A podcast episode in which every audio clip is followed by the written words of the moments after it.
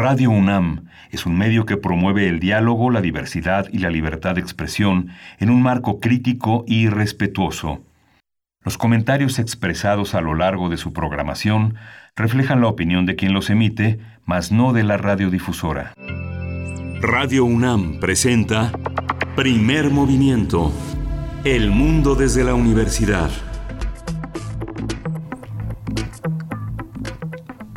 Hola, buenos días. Eh, hoy, hoy es eh, jueves 27 de agosto y son las 7, 6 de la mañana aquí en la Ciudad de México, una ciudad que todavía está oscura. Le doy la bienvenida a la radio universitaria de Chihuahua que nos escucha desde las 6 eh, a 7 de la mañana en su hora local en Ciudad Cuauhtémoc, Ciudad Juárez y la ciudad de Chihuahua, mientras que aquí son de 7 a 8 la presencia de Chihuahua con nosotros. Está Frida Saldívar hoy en la dirección de orquesta y está Berenice Camacho allá del otro lado de la línea. Buenos días, Berenice. Muy buenos días, Miguel Ángel Quemain. Bienvenidos, bienvenidas así también a la Radio Universidad de Chihuahua, que ya eh, saludaba. Son tres frecuencias que nos hacen llegar hasta distintas ciudades de Chihuahua, el 105.3, el 106.9 y el 105.7. También, bueno, como lo saben, estamos en vivo, totalmente en vivo, a través del 96.1 de FM, del 860 de AM también. Y bueno, en los controles técnicos esta mañana se encuentra Arturo González, le mandamos un saludo también. Muchas gracias a todo el equipo que está de manera remota en sus casas y pueden bueno, hoy vamos a tener un programa interesante. Como siempre, intentamos eh, realizarlo. Vamos a tener un arranque que tiene que ver con las redes alimentarias alternativas. Vamos a conversar con Dulce Espinosa de la Mora. Ella es etnóloga y maestra en antropología. Es integrante del proyecto de agrobiodiversidad mexicana del Fondo Mundial para el Medio Ambiente, el GEF por sus siglas en inglés, eh, de la CONAVIO. Así es que, bueno, interesante, redes alimentarias alternativas para iniciar esta mañana aquí en Primer Movimiento. Sí, yo íbamos a saber, eh, se resolvió el misterio de la estrella Betelgeuse. Eh, vamos a tratar el tema en el Observatorio Astronómico con la colaboración de la doctora Gloria Delgado Inglada. Ella es investigadora del Instituto de Astronomía de la UNAM y es jefa de la Unidad de Comunicación y Cultura Científica en ese instituto. Hacia nuestra segunda hora en la nota nacional hablaremos, bueno, hablaremos de Chiapas. Vamos a hablar de los ataques de grupos paramilitares contra personas indígenas tzotziles en Aldama. Esta nota, bueno, que ha dado eh, vuelta en la información. Vamos a hablar con Ángeles Mariscal, ella es periodista independiente, colaboradora en diversos medios nacionales para acercarnos a lo que ocurre en Chiapas ya lo habíamos hecho y lo habíamos hecho con eh, Alma Rosa Amador Iglesias. Ella es maestra en Relaciones Internacionales de la Facultad de Ciencias Políticas y Sociales de la UNAM y es responsable de edición de la revista de Relaciones Internacionales en esa facultad. Vamos a ver las protestas eh, de Bielorrusia en Bielorrusia contra Lukashenko y la reacción que ha habido en todo el orden, todo este enorme despliegue de territorio que antes era la Unión Soviética. Así es, bueno, protestas importantes en Bielorrusia y también en Estados Unidos por el caso de Wisconsin. Eh, está eh, muy, muy eh, movida, digamos, esa información respecto a la protesta, al descontento por distintas razones, muy distintas pues entre sí, pero ahí estamos dando seguimiento a estos temas. Para la poesía necesaria de esta mañana, bueno, es Miguel Ángel Quemán quien tiene el honor de compartirla con ustedes, así es que seguro va a ser algo muy interesante. Y vamos a tener los mundos posibles en la mesa del día. Hoy le toca a Alberto Betancourt exponer el tema de la agricultura 4.0 que produce famélicos y obesos. Es hora de volver a ser Yiguasa, un nosotros con la tierra. Esa es la propuesta que tiene hoy Alberto Betancourt, que es quien es profesor de la Facultad de Filosofía y Letras de la UNAM y es un colaborador habitual aquí en Primer Movimiento. Y cada jueves para cerrar el programa tenemos nuestra sección de derechos humanos a cargo en esta ocasión de Alicia Vargas Ayala. Ella es nuestra invitada eh, y nuestra colaboradora y es directora de CIDES IAP, el Centro Interdisciplinario para el Desarrollo Social es integrante del Consejo Directivo de la Redim y nos dará seguimiento a lo que ya eh, en una primera ocasión, eh, una primera de tres partes que nos estará eh, comentando sobre este er, informe recientemente publicado por la Redim, el impacto de la pandemia de COVID-19 en los derechos de la infancia en México, desafíos y oportunidades. Así es que, bueno, le daremos seguimiento a este informe eh, y a esta, eh, el interés también que nos mueve hacia voltear a, grupos diversos, en este caso de niños y niñas en México y cómo han sido atravesados por la pandemia. Así es que este es el menú radiofónico de esta mañana. Les invitamos a que escriban en redes sociales arroba. Nos encuentran así en Twitter, Primer Movimiento UNAM en Facebook. Vamos a hacer nuestro corte informativo, como amanecemos esta mañana de jueves, en temas de COVID-19 a nivel nacional, internacional y también lo que nos dice la UNAM. COVID-19. Ante la pandemia, sigamos informados. Radio UNAM.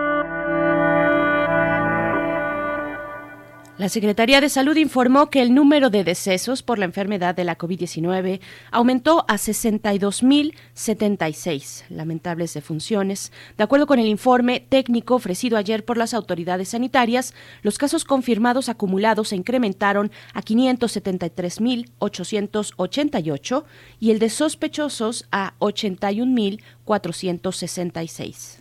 La Organización Mundial de la Salud informó ayer que 815.038 personas han muerto a nivel mundial por la enfermedad de la COVID-19, mientras que el número de personas afectadas es de 23.7 millones. De acuerdo con la OMS, en las últimas 24 horas se registraron 178.930 casos confirmados, lo que representa una significativa reducción en el número global de personas contagiadas. Los expertos, expertas también de la OMS afirmaron que la pandemia se encuentra en un proceso de ralentización en Estados Unidos, Brasil y Sudáfrica, los países más afectados por el SARS-CoV-2. En la UNAM, la energía geotérmica es un recurso natural gratuito capaz de producir electricidad y así beneficiar a miles de familias sin afectar al medio ambiente y nuestro país cuenta, nuestro país cuenta con un gran potencial en este ámbito. Al dictar la videoconferencia la geotermia en el futuro, en el futuro energético de México, en la sala virtual del Centro Mexicano de Energía Geotérmica, Rosa María Prol Lesma del Instituto de Geofísica de la UNAM indicó que la Tierra emite desde su centro energía equivalente a 47 terawatts. La especialista dijo que México tiene condiciones geológicas favorables, con las que actualmente produce poco más de 950 megawatts anuales de energía, con un potencial de hasta 10.000. En la información cultural, como parte del programa El sector cultural tras la pandemia, reflexiones críticas, este jueves se realiza el diálogo Subjetivar la discapacidad en prácticas artísticas y culturales con la participación de Benjamín Meyer, Mayer y Beatriz Miranda y Jo Trujillo. La transmisión se realizará a las 11 de la mañana a través del canal de YouTube en la Cátedra Inés Amor. Cátedra Inés Amor, así todo junto, hay que buscarlo en YouTube y lo va a encontrar sin ninguna dificultad porque ha tenido muchísimas visitas, muchísimo interés este espacio que se abierto a la discusión sobre el destino de la cultura en México. Ahí está, eh, depositadas pues en YouTube todas estas conversaciones, eh, si, no las, si no han tenido oportunidad de verlas, de verdad que, es un buen momento, eh, tal vez hacia el fin de semana, porque nos habla, nos dice mucho de reflexiones importantes sobre la recuperación de la cultura, el impacto de COVID-19 sobre la cultura en nuestro país. Pues vamos a ir con música, vamos a ir con música, son las 7 con 14 minutos, esto está a cargo de Goran Bregovic, Gas Gas Gas es la canción.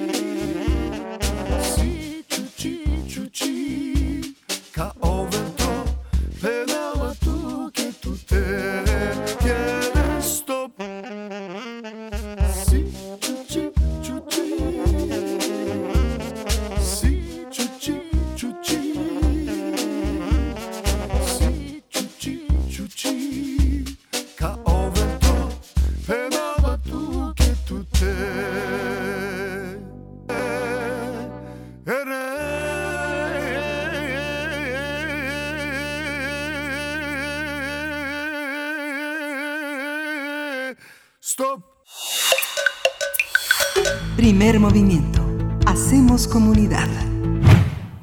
Ya estamos eh, y estamos de regreso.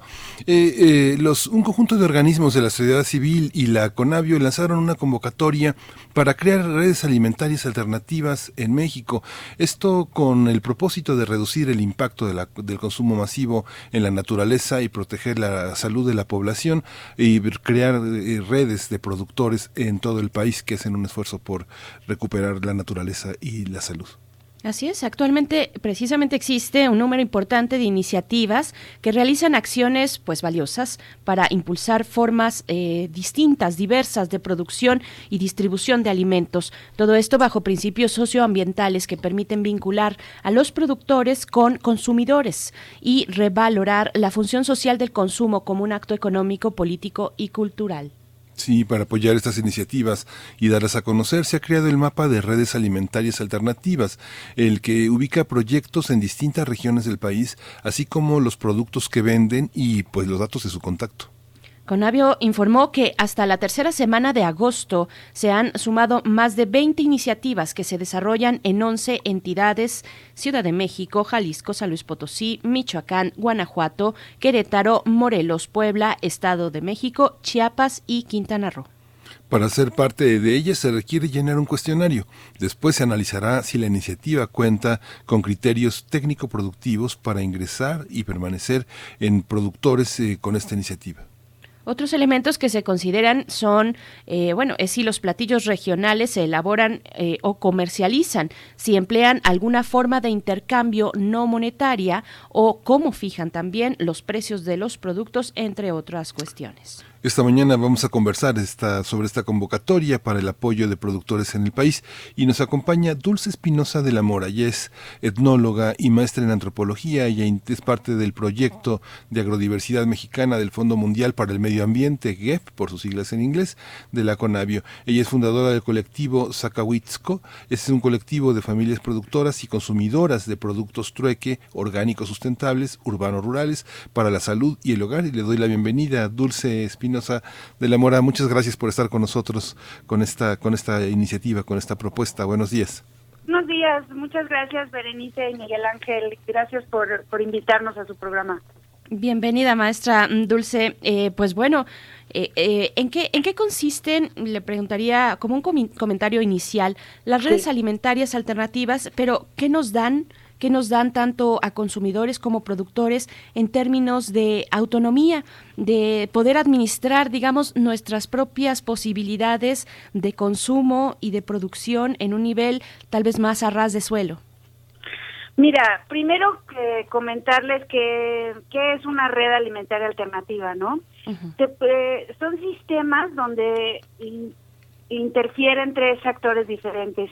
Por un lado, productores primarios, generalmente campesinos de pequeña escala, transformadores y consumidores, que buscan articularse de forma más cercana, más horizontal y democrática, con el objetivo de establecer intercambios económicos más justos, promover formas de producción más sustentables y relaciones de confianza y solidaridad, ¿no? Esto nos nos dice ya que son formas, si no bien novedosas, sí son diferentes al sistema económico que tenemos actualmente, ¿no? Ahora, estas organizaciones en México comenzamos a surgir con mayor fuerza a finales de los años 90, adoptando principalmente la forma de mercados de productores, tiendas especializadas y grupos de producción y consumo. Esto es muy importante porque nosotros tenemos en nuestra base una organización de consumidores. Esto es pues eh, realmente al, eh, una forma diferente de organizarnos porque por lo general veíamos organizaciones de productores, ¿no? Y aquí lo que vemos son organizaciones de consumidores haciendo red con eh, de, productores y transformadores de esos mismos alimentos.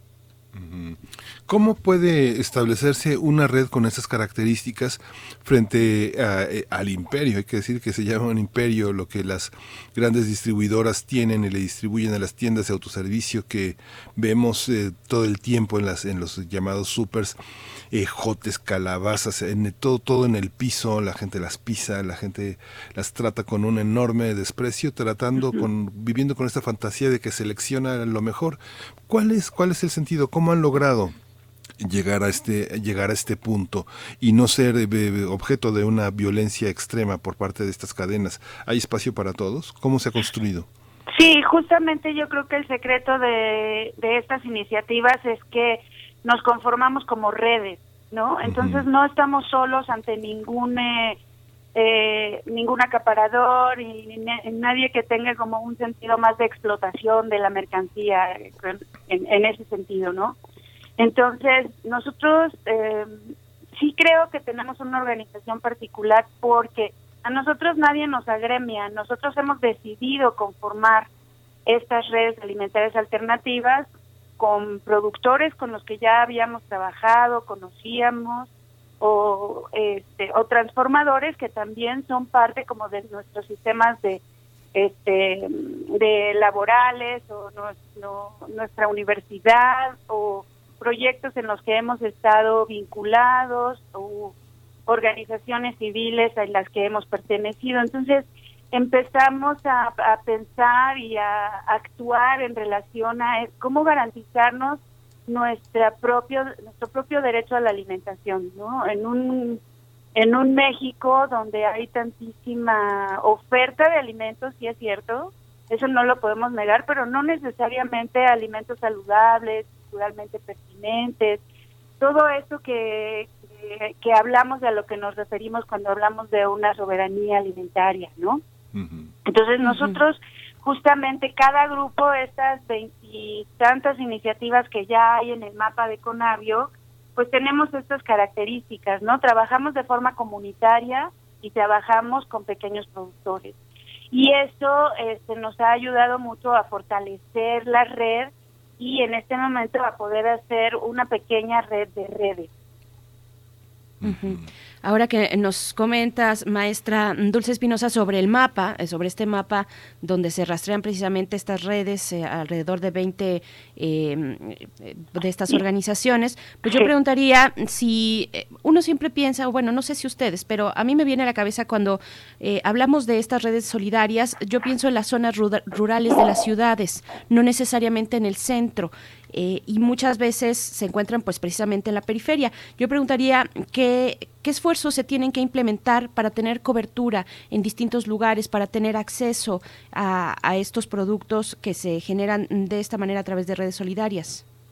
Bueno, este, justamente lo que nosotros tratamos de hacer es unir, ¿no? Los esfuerzos entre el campo y la ciudad, ¿no? Aquí ten- aquí estamos los consumidores y en el campo están los productores, ¿no? Pero en el Inter están los, este, algunos transformadores, ¿no?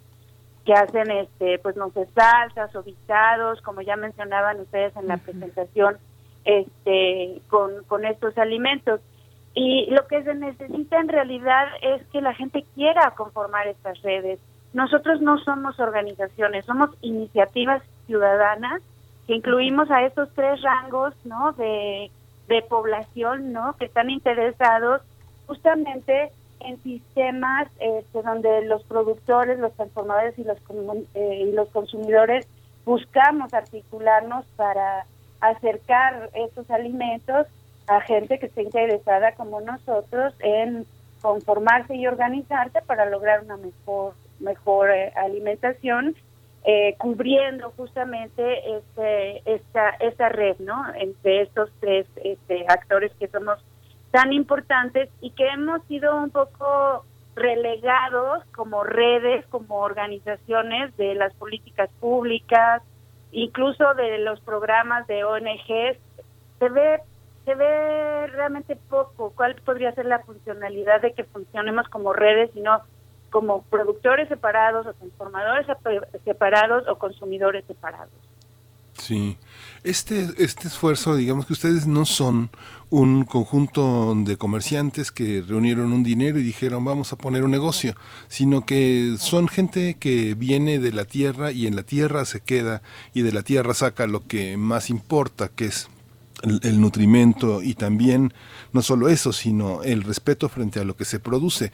Esta actitud de, de guarda, de preservación de un patrimonio, de conservación, de una de conservación y creación de una cultura, porque el presente enriquece también de una manera muy fuerte el pasado, eh, tendría que tener como cómplices, como colaboradores al propio gobierno municipal, estatal, eh, federal. ¿Esto sucede? ¿Ustedes conocen, crean mecanismos de- de colaboración, de, de estar juntos en esta tarea? Hoy que eh, frente a la pandemia todo el tiempo se dice estamos en esta situación porque hemos comido mal, porque tenemos hábitos pésimos y eh, somos víctimas también de un sistema de explotación que no nos deja alternativas más que la ingestión de mucha basura. ¿Cómo, cómo lo ven en este aspecto? Sí, nosotros este pues nos hemos vinculado sí este como como iniciativas de la organización de, de, la población civil y sí creemos que deberíamos de lograr en algún momento vincularnos más con los estados, este, los municipios, los estados, ¿no? E incluso que a nivel federal hubiera algo de apoyo para esto. Sabemos que es complicado porque eso implica cambiar la mentalidad de cómo hasta ahora se ha hecho toda la, el apoyo a la producción y al campo en México, justamente priorizando unas formas industriales que en realidad nos han metido en muchísimos problemas este, en términos alimentarios, como bien dices, y que ahora en la pandemia, pues eh, a nosotros la verdad nos ha ido muy bien porque la gente, siento que en este momento está reflexionando sí mucho sobre lo que tú dices, Miguel Ángel, ¿no? De, este, es la alimentación, las enfermedades preexistentes que llamamos, este, son las que nos tienen en este estado de vulnerabilidad ante un virus que desconocemos fundamentalmente aún ahora, ¿no? Pues creo que hay, este, hay parte de la población que sí está eh, re- eh, repensando su forma de nutrirse, su cuerpo, de hacer ejercicio, ¿no? Entonces, como consumidores, este, ¿cuál es su responsabilidad hacia su propio cuerpo, pero también hacia este cuerpo que llamamos tierra, suelos, ¿no? Medio ambiente, que también, bueno, pues ya no nos permite producir este, ni las variedades, ni tal vez las cantidades que producíamos antes, justamente porque tenemos un sistema productivo basado en glifosatos, en este, fertilizantes y todo es, es agroquímico, ¿no?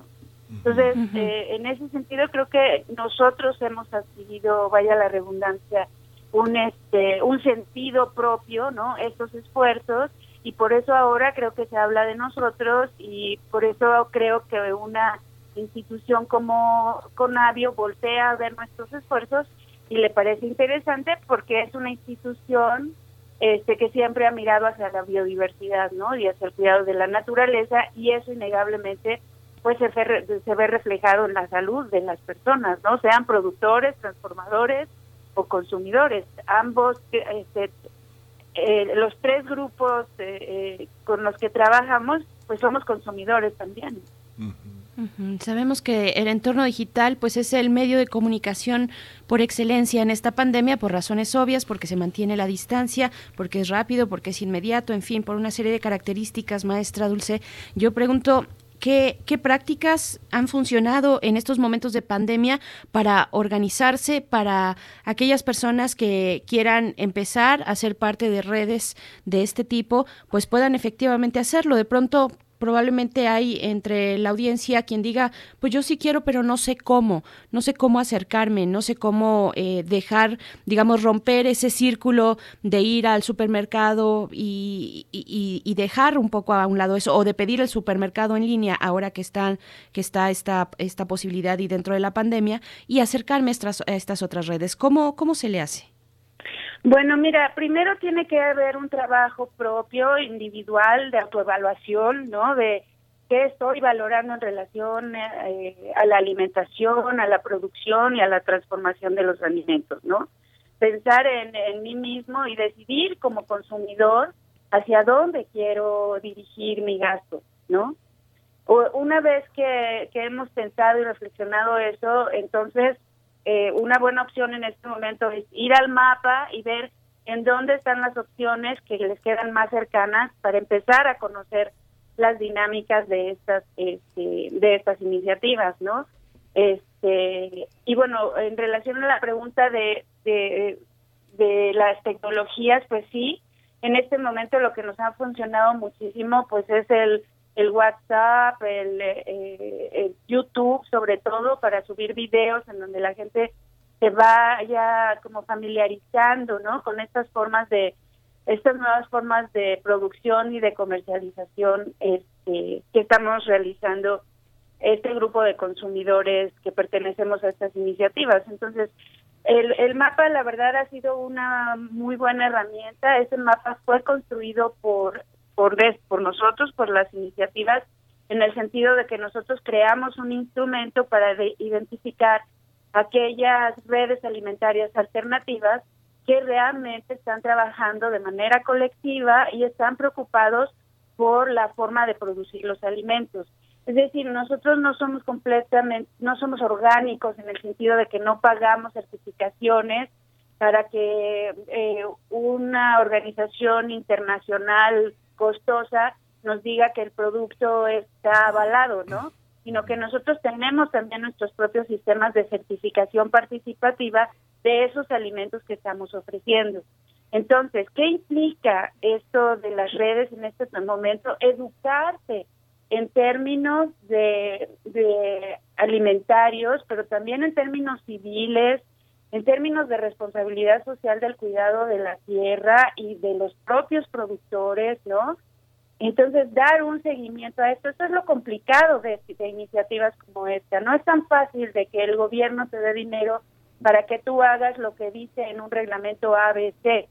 Cada uno de los tianguis, de las tiendas, este, de los esfuerzos que participamos en este en este mapeo y en estas redes alimentarias que es nuestra propuesta como sociedad civil es que realmente la gente entienda de este de qué se trata esta esta transformación que nosotros planteamos, ¿no? De repensar nuestros sistemas alimentarios, que es ahí donde nosotros queremos como como poner el, el énfasis, ¿no? Y relacionarnos entonces de distinta manera desde la parte de la producción, la transformación y la comercialización, que realmente son factores que nos han afectado mucho como sociedad, nos han enfermado, nos han distanciado, han envenenado el campo y han empobrecido a la población, ¿no? Entonces, eh, eh, la manera de acercarse es a través de las redes sociales, de las diferentes eh, iniciativas. Ahí en el este, en el mapa de Conavio, ustedes pueden entrar a la página de biodiversidad.gov.mx y ahí van a encontrar este eh, otra pestaña que se llama Sé un consumidor responsable y ahí aparece el cuestionario que deben de, de llenar quienes estén interesados en eh, en eh, registrar una red alimentaria alternativa, pero ojo, no lo están registrando ante una institución, lo están registrando ante eh, la propia organización de redes alimentarias alternativas.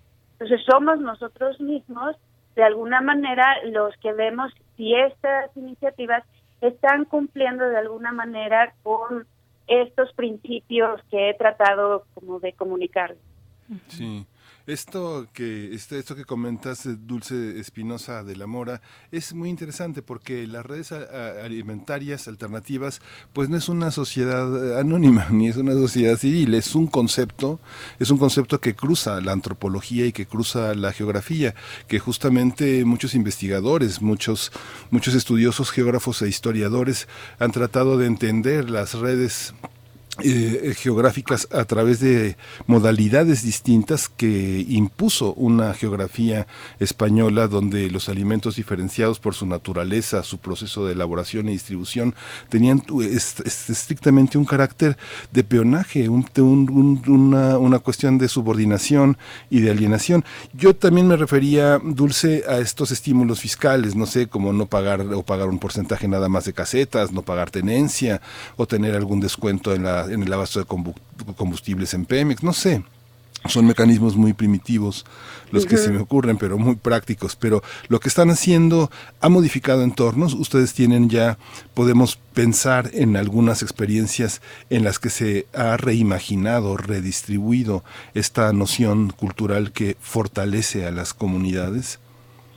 Sí, en realidad lo hemos visto en los los tres este grupos que participamos, ¿no? Los los campesinos por un lado hoy están más abiertos a hablar sobre sus sistemas tradicionales, esto que llamamos sistemas más agroecológicos, en donde se utilizan pues abonos verdes y estrategias de eh, de siembra y de manejo de los cultivos que, que verdaderamente no utilicen este agroquímicos, sino que eh, hay agrónomos en estos grupos, en estas iniciativas que asesoran a los a los productores y quienes tienen eh, interés en establecer buenas prácticas productivas trabajamos con ellos para poder lograr como el el cambio de sistema de pasar de un sistema de alto contenido en agroquímico porque es normal que el campo mexicano tenga esas condiciones porque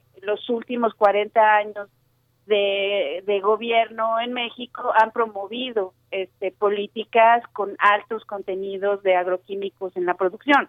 E incluso en México se han regalado fertilizantes y el paquete agroquímico durante años. Entonces, eh, los campesinos de alguna manera están retomando sus eh, sus conocimientos tradicionales para volver a, a obtener, por un lado, este, una biodiversidad importante en sus cultivos, porque este, pensemos que la mayoría del maíz antes se sembraba en el sistema milpa y eso daba una variedad de alimentos increíbles para la propia familia.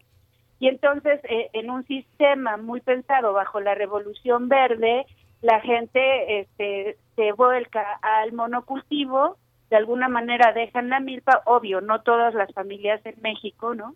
Este, pero la gran mayoría. Entonces nosotros también, como hay distintas especialidades dentro de las iniciativas, este, nos apoyamos mutuamente. Entonces los agrónomos apoyan a los campesinos, ¿no? La especialidad del campesino es la producción y los ayudamos en la, en la, en el cambio este de menos utilización de, de agroquímicos y bueno, no sé si ustedes sepan, pero ahora hay una álgida discusión a nivel nacional sobre el uso del glifosato, ¿no?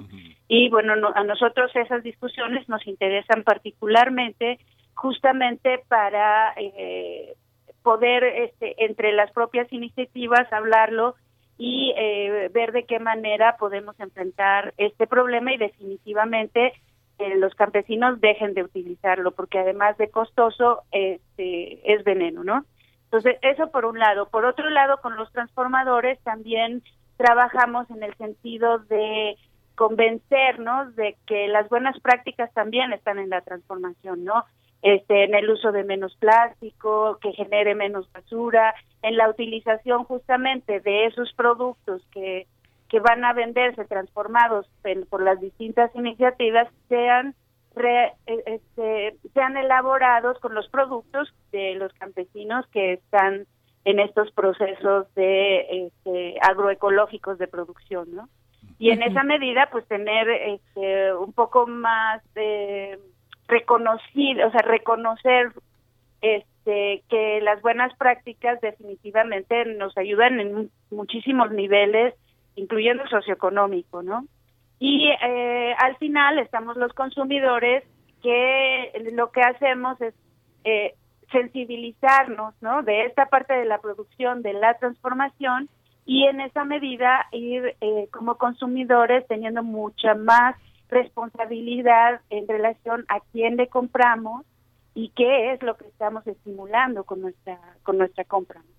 Sí, sí, claro. Aquí eh, en este espacio hemos tenido con especial atención mm, conversaciones sobre esta cuestión del glifosato, maestra, y yo precisamente iba para allá preguntarle en un comentario de cierre que nos comparte, eh, por favor, eh, cómo, cómo se ve el futuro inmediato eh, en esta tensión entre dos paradigmas de producción que son distintos y que son contrarios, que se contraponen en muchas ocasiones o en mm, prácticamente siempre. Eh, ¿cómo, ¿Cómo se ve esta tensión para los siguientes meses, para los siguientes años para eh, nuestro país? Bueno, sin lugar a dudas se ve como una tensión, obviamente son dos sistemas completamente diferentes que basan sus estrategias en, en conocimientos y en técnicas y en principios completamente diferentes. Nosotros en realidad queremos seguir construyendo una opción, este, pero una opción real frente frente a la opción de la industrialización para que la gente pueda pueda elegir qué qué qué tipo de consumidor quiere ser para construir qué tipo de futuro para las nuevas generaciones, ¿no? Son enormes retos, este, nosotros somos grupos pequeños pero bien organizados que realmente queremos mejorar las condiciones del campo y de los consumidores de estos productos del campo, ¿no? Estamos muy interesados por la conservación de los suelos, muy interesados por la conservación de una dieta variada, este, con bajos contenidos de, agroquímicos. Entonces, lo que nosotros es, lo que nosotros queremos es construir un sistema alimentario fuerte, respetuoso con todos estos elementos que he mencionado y esperamos en algún momento poder impactar con estas visiones y con estos principios también a la gran industria que yo creo que hoy está teniendo que reflexionar con relación a sus formas productivas, a sus formas de relación económica con tanto con productores, con transformadores como consumidores y lo que nosotros queremos ver es un ejemplo de que sí se pueden hacer las cosas diferentes, ¿no? De que hay este posibilidades incluso dentro de el, gobierno mexicano y las eh, instituciones que están encargadas de esta producción y esta este eh, mantenimiento de nuestros recursos naturales. Creo que por ahí pueden haber salidas interesantes.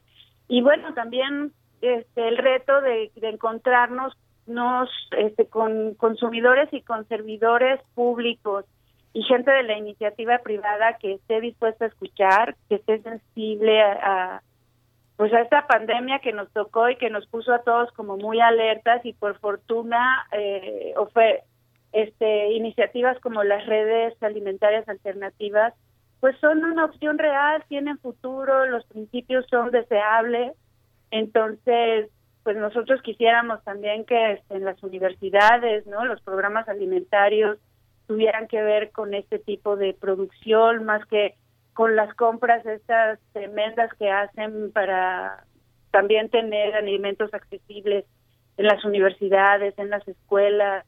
Creemos que es una coyuntura que hay que aprovecharla y que hay que dialogar muchísimo como sociedad del tipo de sistema alimentario que queremos. Por supuesto. Y bueno, el entendimiento hacia el medio ambiente, pues es un camino que no podemos, al cual no podemos renunciar.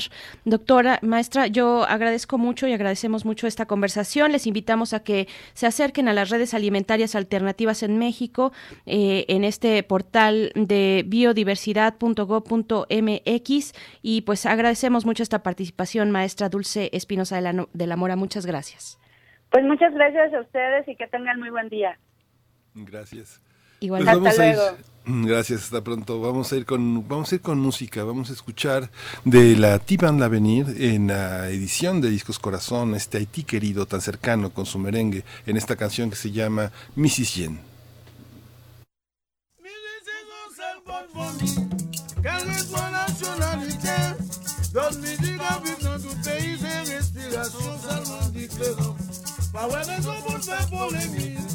Quelle que soit nationalité, d'autres musiques à vivre dans tout pays, c'est respiration seulement différente. Pas ouais raison pour faire polémique, polémique pas peine avancer, on sait qu'on les boules fait ça qui vivant, égoïste pas peine garder derrière, marcher, marcher, marcher, marcher. C'est pour pas marcher, pour ça qui n'a la peine, pour ça qui n'a la peine, pour ça qui poil en bas. Pour ça qui poil veillé. Pour ça qui poil veillé. Militi nous a vote pour mi Quelle que la nationalité musique dans pays Des respirations tellement différentes Pas ouais polémique Polémique pas On récoller pour ça qui faire derrière Marcher, marcher, marcher, marcher C'est Primer movimiento. Hacemos comunidad. Del brazo de Orión al universo. Observatorio Astronómico.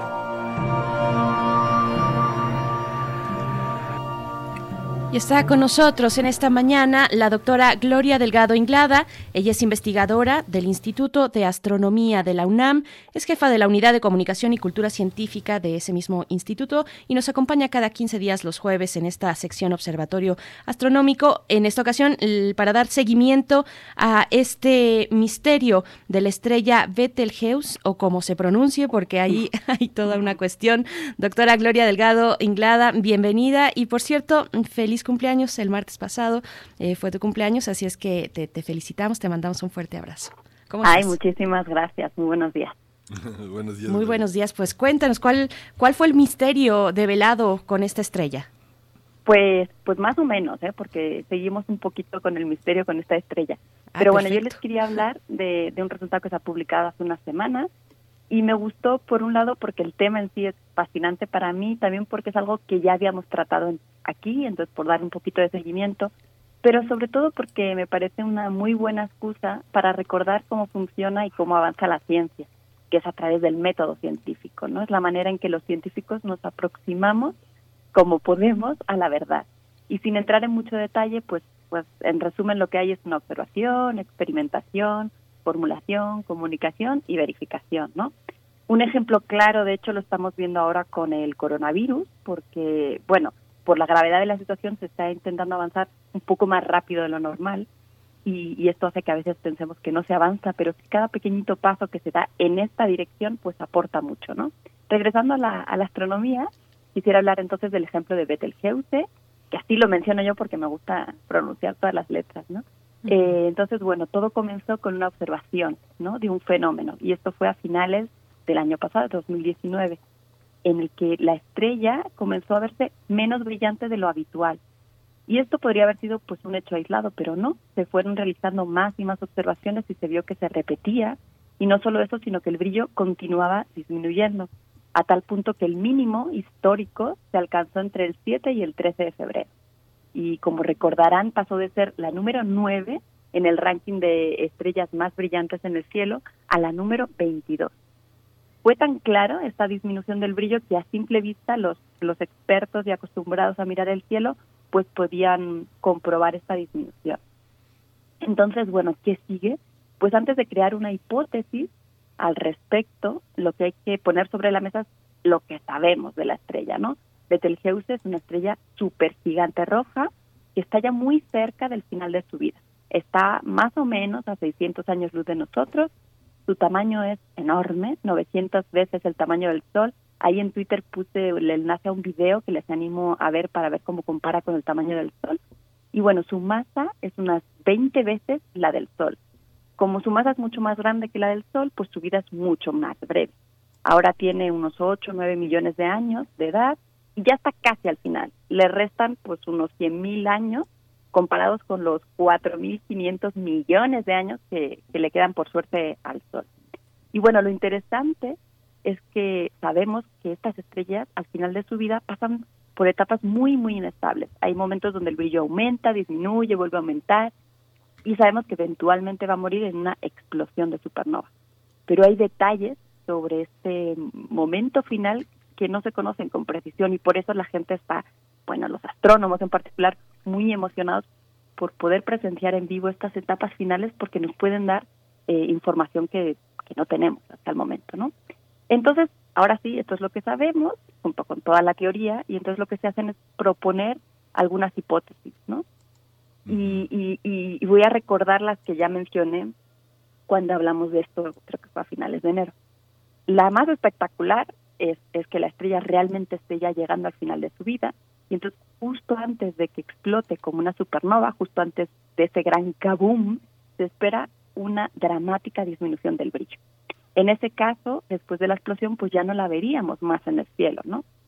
Y entonces, bueno, como, como Betelgeuse se ha mirado sigue ahí, pues esta no parece ser la opción correcta, ¿no? Otras posibilidades, pues como ya dije, tiene estos periodos de variabilidad, ¿no? En el caso de Betelgeuse tiene como un ciclo de 420 días y otro un poco más largo de 5.9 años. Entonces, esa bajada que se vio podía ser una bajada sin más.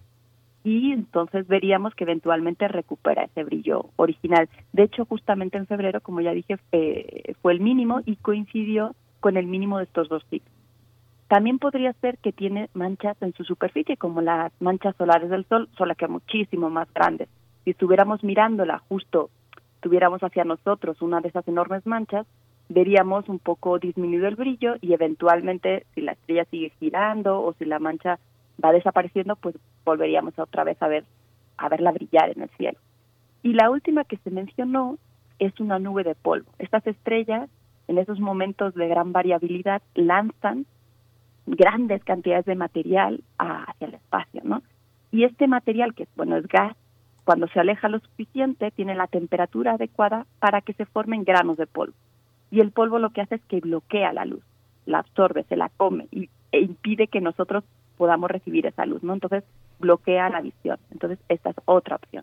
En febrero no teníamos información suficiente como para poder saber cuál de todas estas opciones era la correcta. Entonces, bueno, se dieron a conocer en artículos científicos, en los medios de comunicación. Aquí hablamos de ello y, lo que decíamos es que lo que nos quedaba era esperar, ¿no? A que la estrella nos volviera a dar más pistas. ¿Qué ocurrió desde entonces? Pues lo que se llama la fase de verificación. Se han seguido tomando datos de la estrella para confirmar o refutar cualquiera de estas hipótesis. Entre abril y mayo de este año, la estrella volvió a su brillo habitual. Entonces, la idea esta de que está a punto de explotar como supernova, pues tuvo que desecharla, ¿no? Y las otras propuestas pues empezaron a ganar fuerza. Hace un par de meses se publicó un trabajo que estaba, eh, los datos, digamos, estaban a favor de estas manchas solares. Decían que era por esto y no por el polvo. Pero hace un par de semanas ha llegado nueva evidencia que apoya la idea de que hay una nube de polvo ahí que estaba oscureciendo eh, a la estrella, ¿no? Para nosotros. Eh, la evidencia llegó a partir del telescopio Hubble, que desde enero de 2019 estaba monitoreando a la estrella y se tienen unas imágenes de septiembre a noviembre de 2019, que es justo antes de ese oscurecimiento, y ahí se, se detecta como una acumulación de material que está siendo escupida eh, por la estrella a 320 mil kilómetros por hora, ¿no? Desde su atmósfera. Ese material, eh, pues es entre dos y cuatro veces más brillante que el brillo normal de la estrella, ¿no? Como decía, esto fue justo antes de lo, del oscurecimiento, entonces lo que se cree es que lanzó este material, el material formó el polvo, después bloqueó entonces la luz, fue cuando se oscureció para nosotros la estrella, y ahora ese polvo ya se alejó lo suficiente y nos permite ver de nuevo la estrella. Esta es la, la, hipótesis ahora más favorecida, pero no es todo. La estrella se ha seguido observando, ahora, bueno, ha habido un periodo donde no se veía desde la Tierra, entonces la sonda estéreo de la NASA la estaba observando desde el cielo, y, vio que Betelgeuse disminuyó un poco su brillo entre mayo y mediados de julio, es decir, hace una semana. Y esto es algo que no se esperaba, porque el siguiente mínimo se calcula que es para abril de 2021. Entonces, de nuevo, nos tiene un poco, bueno, a mí no porque no trabajo en esto, pero igual me tiene desconcertada.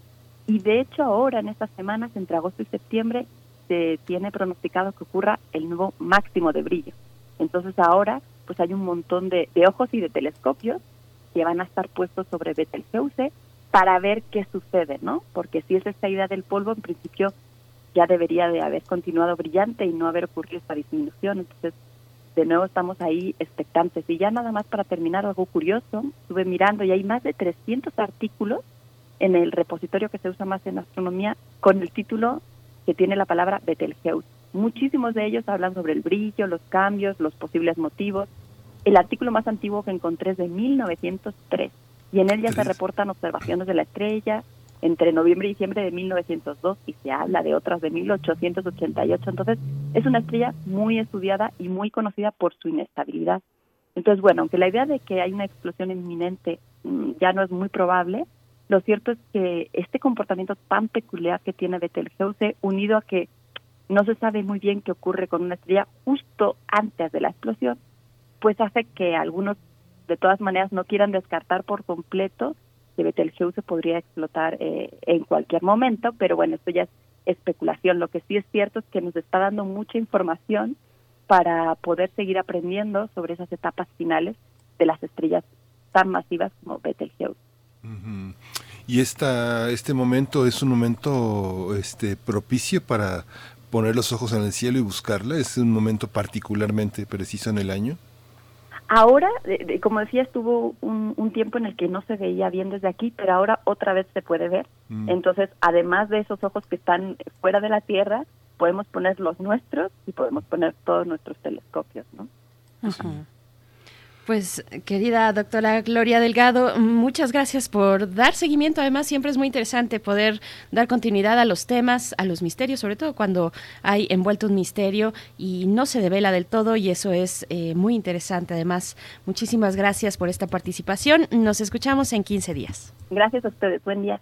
Buen día, pues ya nos vamos a la siguiente hora de primer movimiento, no sin antes decirle adiós hasta mañana a nuestros amigos, a nuestros compañeros, a nuestros colegas de la radio universitaria de Chihuahua que tanto extrañamos, que como tú comentas, Berenice, pues tenemos muchas ganas de, volver, disfrutamos mucho el encuentro con colegas tan, talentosos, tan comprometidos, que todos los días hacen posible la radio en ese norte, en ese norte tan poderoso del país. Muchas gracias, nos vemos en la siguiente hora, quédese aquí en Radio UNAM, quédese en primer movimiento. Síguenos en redes sociales. Encuéntranos en Facebook como Primer Movimiento y en Twitter como arroba PMovimiento. Hagamos comunidad.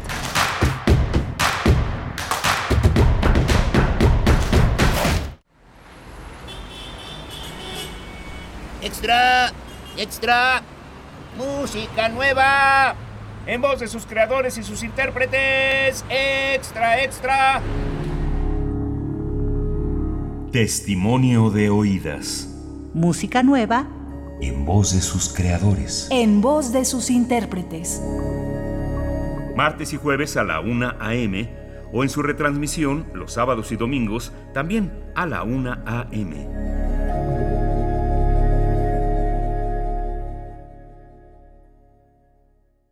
¿Iniciaste a beber con tus amigas como si fuera un juego y después llegó la embriaguez? ¿Ahora tienes poco control? Sin recordar todo lo que pasó el día anterior, puedes estar padeciendo una terrible enfermedad. Mayor información al 5705-5802. Lada sin costo 800-561-3368.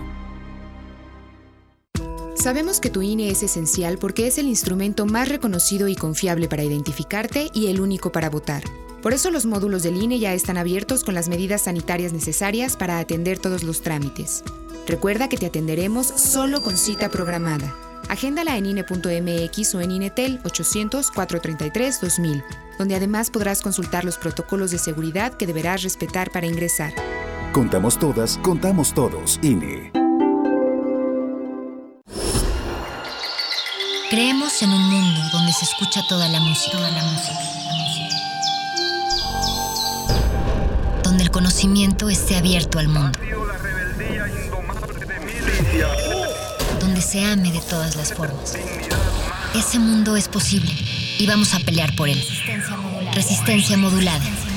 De lunes a viernes, de las 20 a las 23 horas, por el 96.1 de FM, Radio UNAM. Experiencia sonora. La ciencia que somos. La ciencia que somos. Iberoamérica al aire. Descubre la ciencia que está presente en tu día a día a través de cápsulas, reportajes, entrevistas y reportes en vivo. Viernes de 10 a 11 horas por el 96.1 FM. La ciencia que somos. Iberoamérica al aire. Una coproducción de Radio UNAM y las direcciones de divulgación de la ciencia y de las humanidades.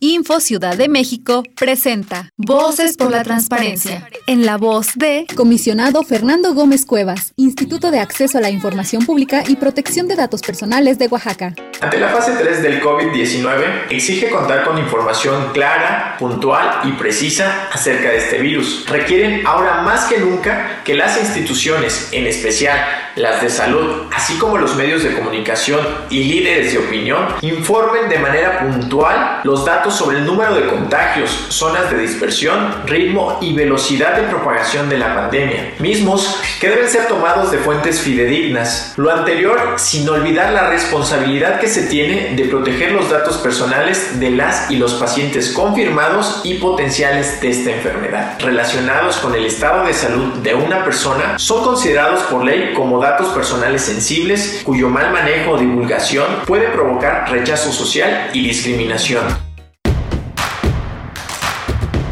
Queremos escucharte. Llámanos al 55 36 43 39 y al 55 36 89 89. Primer movimiento. Hacemos comunidad. Muy buenos días, ya estamos de vuelta. Esto es Primer Movimiento. Estamos en Radio UNAM. Transmitimos en vivo a través del el 96.1 de FM, del 860 de AM, este programa que va hasta las 10 de la mañana, de lunes a viernes. Muchas gracias por sintonizar la radio universitaria. Estamos también eh, en esta hora, a partir de este momento, conectados con la radio Nicolaita a través del 104.3. Un abrazo a Morelia. Gracias a la Universidad Michoacana de San Nicolás de Hidalgo por hacer posible pues este enlace cotidiano que nos, eh, nos gusta mucho, de verdad nos, nos da un gran placer eh, poder llegar hasta Morelia a través de su radio universitaria. Así es que bueno, estamos aquí, Miguel Ángel Quemain, del otro lado del micrófono. ¿Cómo estás, Miguel Ángel? Hola, Berenice Camacho, buenos días, buenos días a todos nuestros radioescuchas. Eh, justamente ayer veíamos una nota que apareció en El Economista, una fuente que tiene como el mediómetro del INRA, que es una, es una medición que se hace mensual y semestral en la primera mitad de 2019 y 2020 de las audiencias globales de la radio en el mercado del Valle de México. Y bueno, estábamos eh, muy contentos de nuestros compañeros de Prisma RU, las personas dedicadas en la radio universitaria a medir todas estas frecuencias, todas las estadísticas y se señalaba que bueno, fue ha sido un mes muy importante para la radio pública, una radio que tiene en distintos matices una enorme credibilidad, una enorme credibilidad que tiene que ver también con la, con, por una parte, con el favor que una gran parte de la radio audiencia, de los radioescuchas, tienen en el, en el gobierno, en sus autoridades, y otro que tiene en la capacidad crítica de ofrecer puntos de vista eh, distintos, sin ser divergentes, sin ser equidistantes y que muestran las tendencias del pensamiento académico, político, social en torno a lo que estamos viviendo, la pandemia, la gobernabilidad, eh, la criminalidad, todo lo que nos rodea y la radio ha sido muy favorecida, Bernice, lo veíamos con, con muchísima gratitud y con mucha sorpresa frente a lo que el gran ruido de las pantallas, de las imágenes está haciendo, el radio parece ser este gran silencio creativo de imaginación que nos devuelve nuevamente a poder estar en colectivo, en grupo, pero con nosotros mismos. El radio tiene esa, esa capacidad de estar en grupo y de estar a solas, ¿no? Por supuesto, bueno, hay que decir este eh, este informe, esta medición, pues esta medición que hace INRA cada cierto tiempo, cada seis meses, y se publica, lo publica generalmente eh, el economista siempre está muy pendiente de esta publicación y precisamente arroja este resultado que va de enero a julio de este año, de enero a julio de este año, eh, los primeros seis meses del año, pues en esta medición que refleja precisamente la mm, ganancia, la oportunidad que ha tenido la radio en general y la radio pública en particular para generar más audiencia, para llegar eh, y tener una, una mejor y mayor cercanía con las audiencias que durante la pandemia pues se volcaron hacia la radio y, y de esa manera también la radio pública pues queda favorecida con la escucha de en incrementos interesantes por arriba del 20%, así es que, bueno, pues si tienen la oportunidad y tienen también el deseo de, poder consultar ahí en El Economista, eh, eh, lo han titulado como el coronavirus también contagió a las audiencias de radio con nuevas tendencias en Ciudad de México pues bueno, nosotros también como radio universitaria estamos ahí. Este, no se trata de una competencia, yo creo que todo suma cuando se trata de hacer radio pública, radio que eh, se hace a veces con pocos eh, recursos materiales, pero con muchos eh, recursos humanos puntuales, con mucho esfuerzo, con mucha entrega. Así es que bueno, están ahí los resultados y bueno, pues enhorabuena a todos los colegas de la radio pública en esta ciudad. Así es que, pues ahí está este reporte, ¿no? sí, justamente. Y bueno, vamos a tener una nota nacional, los ataques de grupos paramilitares contra indígenas tzotziles en Aldama, este municipio de Chiapas, esta pequeña, esta pequeña ciudad. Eh, y, vamos a tener en la nota internacional las protestas de Bielorrusia eh, contra Lukashenko y la reacción rusa. Es una continuidad de un tema que desarrolló Alma Rosa Amador Iglesias, quien es maestra en estudios internacionales por la UNAM, por la Facultad de eh, por el Centro de Relaciones Internacionales de la Facultad de Ciencias Políticas y Sociales de la UNAM. Y bueno, en un momento más van a estar con nosotros. Pues si no tienes algún otro comentario, pues, Bernice, nos vamos a la nota nacional. Pues solamente una cuestión, porque aquí de, de, esta conversación que tuvimos al arranque del programa, Redes Alternativas Alimentarias Alternativas, nos pregunta Paco Balam que cómo puede acercarse, no siendo consumidor, sino registrarse como productor. Bueno, eh, yo la manera en la que llegué, eh, Paco, es que hay un documento en www.gov.mx que precisamente se titula así, Organismos de la Sociedad Civil y la CONAVIO abren convocatoria nacional para crear redes alternativas, alimentarias alternativas, y ahí, por ahí del cuarto párrafo, está disponible la liga para llenar un cuestionario. Ese es el primer paso. Así es que acércate por favor a ese sitio. Puedes poner en tu buscador redes alternativas con Avio. La segunda, el segundo resultado que arroja el buscador es precisamente esa página que yo te comento de eh, go.mx. Así es que bueno, eso era, eso era todo mi comentario. Vamos ahora sí con la nota nacional. Vamos. Primer movimiento. Hacemos comunidad. Nota nacional. Desde hace más de cuatro años, pobladores de Aldama en Chiapas sufren agresiones, pero en las últimas semanas los ataques se han incrementado y han señalado que los agresores son un grupo de corte paramilitar del municipio de Chenaló. Entre ambas comunidades existe un conflicto agrario por la disputa de 60 hectáreas. De acuerdo con los testimonios de habitantes de diversas comunidades tzotziles del municipio de Aldama, en los altos de Chiapas, los ataques son efectuados por hombres vestidos de negro que portan armas largas y amenazan a los habitantes.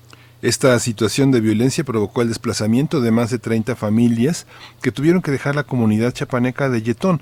Incluso diversas organizaciones civiles que acompañan a los desplazados denuncian que en cuatro años más de 3.000 pobladores abandonaron su hogar y no tienen acceso a sus tierras para el cultivo de café y de maíz. Apenas el 2 de agosto pasado, el gobierno estatal firmó un pacto de no agresión con los representantes de ambos municipios y anunció el envío de elementos de la Policía Estatal, además de patrullajes del Ejército Mexicano para evitar agresiones. Sí, justamente este, sin embargo, este 25 de agosto, Alejandro Encinas, quien es subsecretario de Derechos Humanos y Población de la Secretaría de Gobernación, lamentó que fallara el pacto.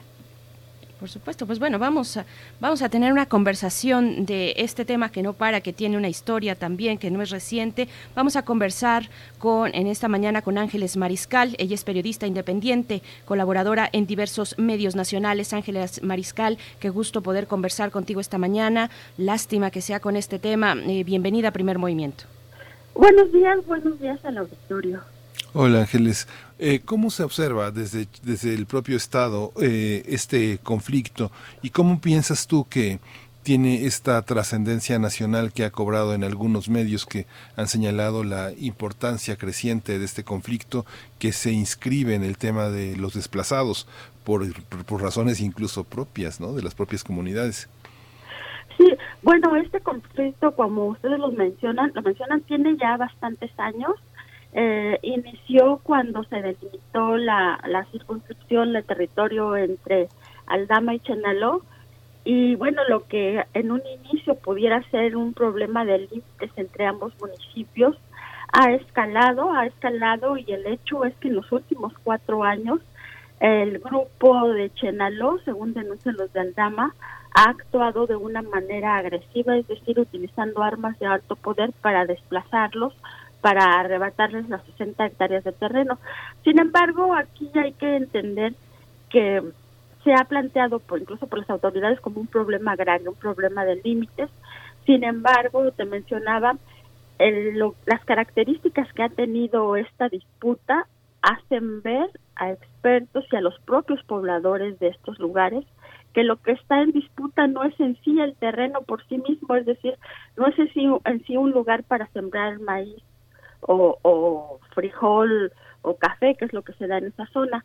Y no es así porque los recursos que ha utilizado el grupo armado podrían valorarse, si, los, si habláramos numéricamente, en, no sé, yo creo que ya está en millones de pesos, porque este grupo ha invertido en agresiones armadas, es decir, en la compra de armamento y en la compra de balas.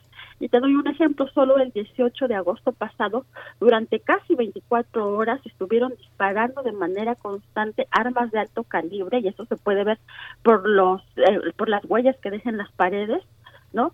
contra los habitantes de Aldama. Es decir, este grupo lo que está peleando ya en esta zona es el territorio y bueno, organizaciones defensoras de derechos humanos como el Centro de Derechos Fray Bartolomé de las Casas, pues ven que hay otro interés por apoderarse de este terreno o de esta hectárea, estas 60 hectáreas.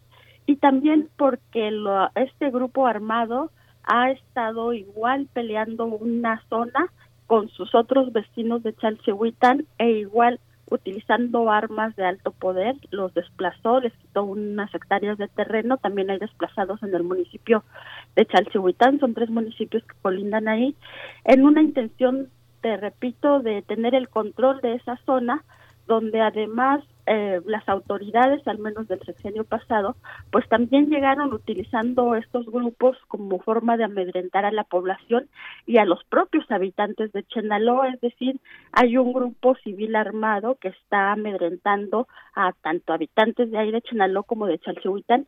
Y en este caso lo que estamos viendo de una manera pues terrible es en Aldama, porque, bueno, se ha estado documentando durante estos años, pero fue hasta la embestida del 18 pasado cuando sus habitantes pues eh, se dedicaron a grabar los sonidos, las imágenes y lo que estaban viviendo y fue que se mostró de manera muy brutal la forma en que están siendo hostigados y bueno, eso hizo que al menos a nivel nacional se volteara a ver de una manera más directa lo que está sucediendo en esta zona que te repito, pues es un grupo que quiere tomar el territorio de Aldama y de varias zonas de sus vecinos e incluso tener el control en su propio municipio. Hay una larga distancia eh, cuando hablamos de un conflicto entre habitantes de las distintas comunidades, un conflicto territorial, eh, eso por un lado, pero por otro también los eh, testimonios pues hablan de grupos paramilitares y tú misma nos comentas y lo hemos, como bien reseñas en los videos, pues escuchado esta forma de amedrentar a las comunidades, pues mm, para comprar ese tipo de armamento pues se requieren recursos que pues no se obtienen fácilmente. ¿Cómo, ¿Cómo, explicamos esta cuestión? ¿El paramilitarismo en esta zona eh, o la delincuencia organizada también puede ser? ¿Cómo está esta cuestión, Ángeles Mariscal? Sí, pues las autoridades no han querido reconocer que lo que está en juego es quizá el control del territorio. Sin embargo, hay muchos antecedentes que indican que esta zona pues se está conflictuando o está teniendo mucha injerencia por parte de, la delincuencia organizada. Hay otro municipio pegado a que se llama San Juan Chamula, es una es un corredor, vamos, que parte de Chamula y, y explora todas estas zonas donde pues es muy conocido, digamos, para quienes habitamos en el estado que hay pues tráfico de armas, de droga y de personas, ¿no? Esta situación se ha ido deteriorando, digamos, no quiere decir que aquí nunca haya habido, pero se ha ido deteriorando porque cada vez es más evidente lo que ahí está en juego. Entonces las autoridades han querido delimitar esto como un problema entre campesinos que se disputan la tierra para, para la siembra de cultivos de autosubsistencia y pues esto al menos de parte de este grupo y la forma que ha actuado no es así. Y bueno también les comento que un día después de este ataque feroz que te digo que duró prácticamente un día el 19 este grupo incluso graba un video y lo sube a una página de Facebook. Graba un video donde ellos se reconocen como habitantes de Santa Marta, Chenaló, eh, particularmente es este poblado donde opera, pero no solo en este, ¿no? Entonces ellos graban un video ahí en una calle, ellos está, tienen armas, rifles de asalto, de esos rifles grandes, y ellos dicen que demandan la entrega de estas 60 tierras y dicen que están perdiendo la paciencia, ¿no? Y pues ellos salen de esa manera pues escandalosa porque si bien así han sido denunciados no habían dado a conocer una imagen y menos de sí mismos y bueno aquí el entender es que esto esto habla de la impunidad con que operan y el, el grupo agraviado en este caso de Aldama ha insistido en que ellos ubican a este grupo como los herederos o parte incluso de quienes perpetraron la masacre de Acteal. Hay que recordar que en 1997 en la comunidad este una comunidad aquí de, de Chenaló, en Acteal precisamente, pues un grupo con estas características masacró aquí, allí a quienes ahí se encontraban y esto fue un escándalo porque esto demostró que realmente había grupos de civiles armados que los mismos habitantes de Acteal señalan pues que estaban protegidos por las autoridades y bueno, aquí hubo una gran impunidad porque hay que recordar que si bien en un inicio y debido al escándalo que fue la masacre de más de 43 personas, pues eh, las autoridades actuaron, reconocieron, los detuvieron y después, años después, fueron exonerados, pero sobre todo, pues nunca fueron desarmados y bueno, a, a los organismos defensores que trabajan ahí dicen, pues no solo son estas armas que ya deberían estar largas, sino es incluso las nuevas armas que han adquirido. Y bueno, en este conflicto de hace dos semanas, lo que también hicieron ese grupo es cuando es que cuando un convoy de policías llegó a patrullar la zona, pues también se apoderaron de alrededor de 20 armas, ¿no? De entre rifles de asalto y pistolas. Es decir, es un grupo que tiene pues una gran impunidad en la región porque también como mencionas han habido pactos, han habido patrullajes incluso del ejército mexicano y este grupo pues deja que pase el patrullaje si acaso y después vuelve a actuar. No se han detenido salvo a dos personas que no sabemos quiénes son, pero incluso este grupo las reclama y sin embargo sigue impune. Yo creo que ese es el fondo del asunto, que no se les ha detenido y no se les ha reconocido como lo que son, ni tampoco se ha reconocido el verdadero interés que pudieran tener en la región. Sí, Miguel Ángel, ¿estás por ahí? Bueno, Si no, yo también te, te, pregunto, Ángeles Mariscal, ¿cómo se lleva a cabo la presencia? Nos hablas de la presencia de, del ejército mexicano, pero también de las autoridades estatales, de la policía, en territorios que sabemos han, tienen una larga lucha por su autonomía, por establecer sus asambleas comunitarias eh, y también por eh, velar por su propia seguridad. ¿Cómo es este intercambio eh, en cuanto a la seguridad en estos momentos de, de tensión? Bueno, que no son estos momentos, que que, ya lo hemos dicho, es un eh, conflicto que tiene una larga data. Pero ¿cómo, cómo ver esta cuestión, eh, Ángeles? Sí, eh, en junio del año pasado hubo un momento también muy alto de violencia, ¿no? Donde los ataques se perpetraron de manera muy constante. Fue ahí la primera vez que pidieron la intervención los habitantes de Aldama del subsecretario de Derechos Humanos, de la Secretaría de Gobernación, Alejandro Encinas, fue en junio que se firma un primer pacto de no agresión porque los habitantes de Chenaló también dicen que los de Aldama les disparan, ¿no?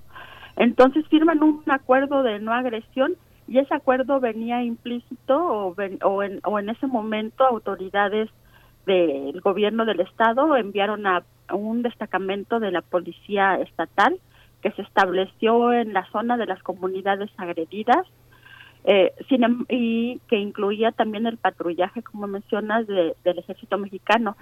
Esto no duró ni un mes, vamos, porque tiempo después se salió este eh, destacamento que había, se, se, retiró de la zona y acordaron que nada más iban a haber patrullajes, es decir, pasa cada semana, mencionan los habitantes, o cada tercer día el patrullaje, y esto no detiene las agresiones. Ahora, en agosto también hubo otro acuerdo, fue el segundo pacto de no agresión y tampoco se detuvieron estos eh, estas agresiones y el patrullaje pues se mantiene intermitente.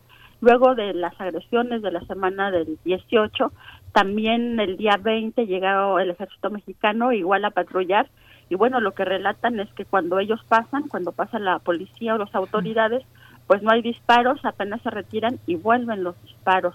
E incluso pues han formado trincheras, han formado trincheras del lado de, de, los, de Chenaló, de donde dicen los habitantes les disparan, porque los que lo que los divide es una cañada, ¿no? Una cañada donde del lado de Aldama están las comunidades agredidas y bueno, eso ha hecho pues te digo que realmente haya impunidad porque son patrullajes y cuando y cuando disparan y ellos denuncian los disparos lo que nos han mencionado que les dicen las autoridades es que no respondan, ¿no? Ellos dicen claramente las autoridades, les damos el reporte y dicen, no respondan a la agresión, nosotros vamos a ver y iniciamos las investigaciones, pero pues como verás, eh, aún así no, no hay un amedrentamiento o no hay una un alto, ¿no? Un alto a estas agresiones, sino nada más se busca de manera ocasional pues el momento, ¿no? Y tampoco ha habido una acción realmente efectiva eh, por ejemplo, un desarme, que es lo que están pidiendo, un desarme de toda la zona, un desarme de, estos grupos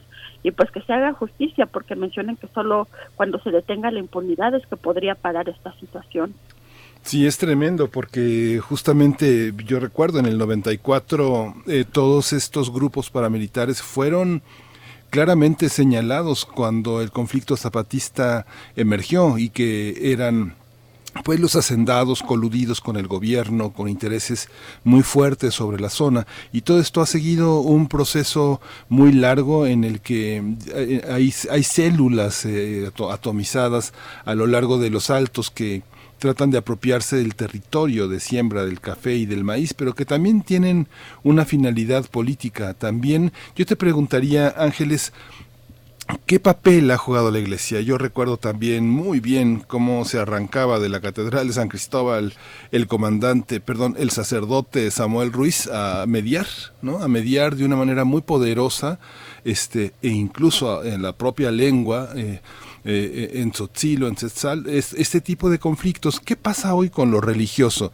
Eh, estos grupos que piden el desarme y quienes se resisten a ello, ¿qué papel juegan en el entorno religioso? Eh, ¿cómo, se, ¿Cómo se juega este factor en este momento? Sí, bueno, Chiapas es un estado donde grupos evangélicos han permeado también muy fuerte y se demostró, por ejemplo, con las personas que que fueron liberadas luego de ser acusadas de la masacre de Acteal. estas personas dejaron la religión católica, es decir, ya no hubo forma de que fuera la iglesia de la diócesis de San Cristóbal, que tuvo un papel muy activo en la defensa de los derechos humanos de los indígenas de la región, que fuera eso una guía moral para ellos. Entonces, por una parte, los habitantes de Altama sí siguen siendo feligreses de la diócesis de San Cristóbal, eh, pero por otro lado, otras religiones también han permeado y eso no es cuestionar a la religión en sí misma, sino que no hay una figura moral muy fuerte que pueda incluso pues intervenir al menos del lado de Chenaló para que esto se detenga. Y también, pues desafortunadamente, con la muerte de don Samuel y con la salida de Raúl Vera, pues tampoco hubo una figura que pudiera mediar ahí políticamente, que tuviera una presencia fuerte incluso para intervenir ante las autoridades del Estado. Lo que ahora queda en esa zona, pues básicamente es un centro de derechos humanos que sí ha apoyado bastante y que también pues algunos de sus consejos sigue siendo parte de la diócesis de San Cristóbal, es el Centro de Derechos Humanos Fray Bartolomé de las Casas, donde está Fray Gonzalo Ituarte, que fue vicario de Justicia y Paz de la diócesis de San Cristóbal. Sin embargo, desafortunadamente esa presencia fuerte, apabullante, llamativa, mediática que fue don Samuel, pues ya no está, ya no está y eso de alguna manera sí ha dejado hasta cierto punto en mayor vulnerabilidad a estas regiones y por otro te menciona pues la polarización religiosa ha hecho que al menos el grupo al que acusan pues tenga otra religión y ya no sea para ellos un mediador la iglesia, ¿no? Entonces ha dejado de ser un factor de pacificación y de mediación suficientemente fuerte ahí en esa zona. Estamos conversando con Ángeles Mariscal, eh, colega periodista, periodista independiente. Ángeles, eh, las personas desplazadas, ¿cuál es el destino de las personas desplazadas en este conflicto? Lo cual es una, una tragedia eh, completa porque por, por el arraigo que sabemos que tienen las comunidades pues a su propio territorio. Estamos incluso de fondo hablando de un conflicto territorial y, e, y, es trágico pensar en las personas que se tienen que desplazar hacia otros lugares, hacia qué lugares, qué atención ha provisto el Estado eh, chiapaneco para, para poder atenderles, cuál es el destino de estas personas. Sí, en el mayor momento de agresiones son alrededor de 150 familias las que viven en 16 comunidades pequeñitas, pero son 16 que colindan en este en esta zona en disputa. Entonces, en los momentos más álgidos ellos salen.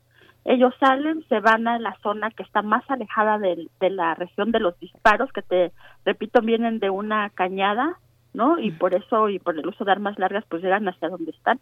Entonces ellos salen, se van a tres refugios que tienen que están en las zonas más alejadas y, y entran y salen de sus casas cuando pueden. A donde no han podido acceder es a los terrenos de cultivo que están en la zona en disputa. Y esto los ha colocado en una situación de hambruna literal. O sea, al no poder acceder a sus terrenos de cultivo, ellos no tienen forma de hacerse de recursos para su alimentación. Entonces algunos empezaron a buscar trabajos como albañiles en las ciudades o en municipios cercanos alquilarse como jornaleros agrícolas. Sin embargo, con la situación de la pandemia, pues perdieron sus trabajos, perdieron más la oportunidad de poder salir y movilizarse y esto los colocó en una situación realmente muy grave de insuficiencia alimentaria. El Centro de Derechos Humanos y otras organizaciones humanitarias han podido llevarles alimentos. Los alimentos nunca han sido suficientes, o sea, no hay alguna forma de poder alimentar a más de tres mil personas de, pues por cuatro años, por seis meses, por cinco meses que lleva la pandemia. Entonces ellos están realmente padeciendo una situación muy crítica. Ahora, el gobierno del estado dice que les ha llevado despensas, sí les ha llevado despensas, pero por ejemplo fue cuando pusieron el destacamento en junio del año pasado, ahí les estuvo dando algunas despensas, pero cuando se retiraron, pues se las quitaron, ¿no? Entonces la situación realmente es muy grave porque si hay una situación de hambruna, al no poder ellos acceder a sus campos de cultivo y también ante la imposibilidad de poder acceder a trabajo en el marco de la pandemia que estamos viviendo. Entonces es una crisis humanitaria también muy fuerte, porque incluso ahorita como es temporada de lluvias en esta región, pues a ellos cuando son más álgidas las agresiones, también se tienen que retirar hacia, hacia las montañas y pues imagínate, o sea, se retiran básicamente con lo que tienen puesto eh, jalan algunas bolsas de plástico para cubrirse, pero eso les ha traído también enfermedades fuertes, enfermedades pues derivadas de la insuficiencia alimentaria, pero también enfermedades respiratorias. Entonces realmente es muy crítica la situación que están viviendo justo en este momento y que han vivido en los últimos cuatro años. Pues Ángeles Mariscal, eh, te agradecemos mucho esta conversación. Ojalá podamos dar seguimiento. También, eh, solamente muy breve antes de despedirnos, eh, salió esta nota publicada en la jornada donde se dice incendian en Chiapas bodegas de grano con, del EZLN. Transportistas pertenecientes a la Organización Regional de Cafeticultores de Ocosingo habrían rociado con gasolina y prendido fuego a las construcciones. Un, un comentario que tengas al respecto, hablando eh, por supuesto, de la relevancia que tiene eh, el EZLN eh, en todos los pueblos de la región. Sí, en el 94, cuando inicia pues la, la guerra que declara el Ejército Zapatista, la ORCAO, la organización que ahora es su agresora, o quienes integraban la ORCAO, de alguna manera fueron sus aliados, fueron sus aliados en ese momento, sin embargo, después por diferencias políticas se separaron, pero en el 94 y dos años subsecuentes que siguieron, ellos pudieron recuperar hectáreas de tierra que tenían grupos caciquiles en la zona. Ellos lo recuperaron juntos, pero al dividirse, la disputa también se dio entre integrantes de los zapatistas que quieren, que quieren que la tierra sea comunal e integrantes de la Orcao. Ese es la, el fondo de este asunto.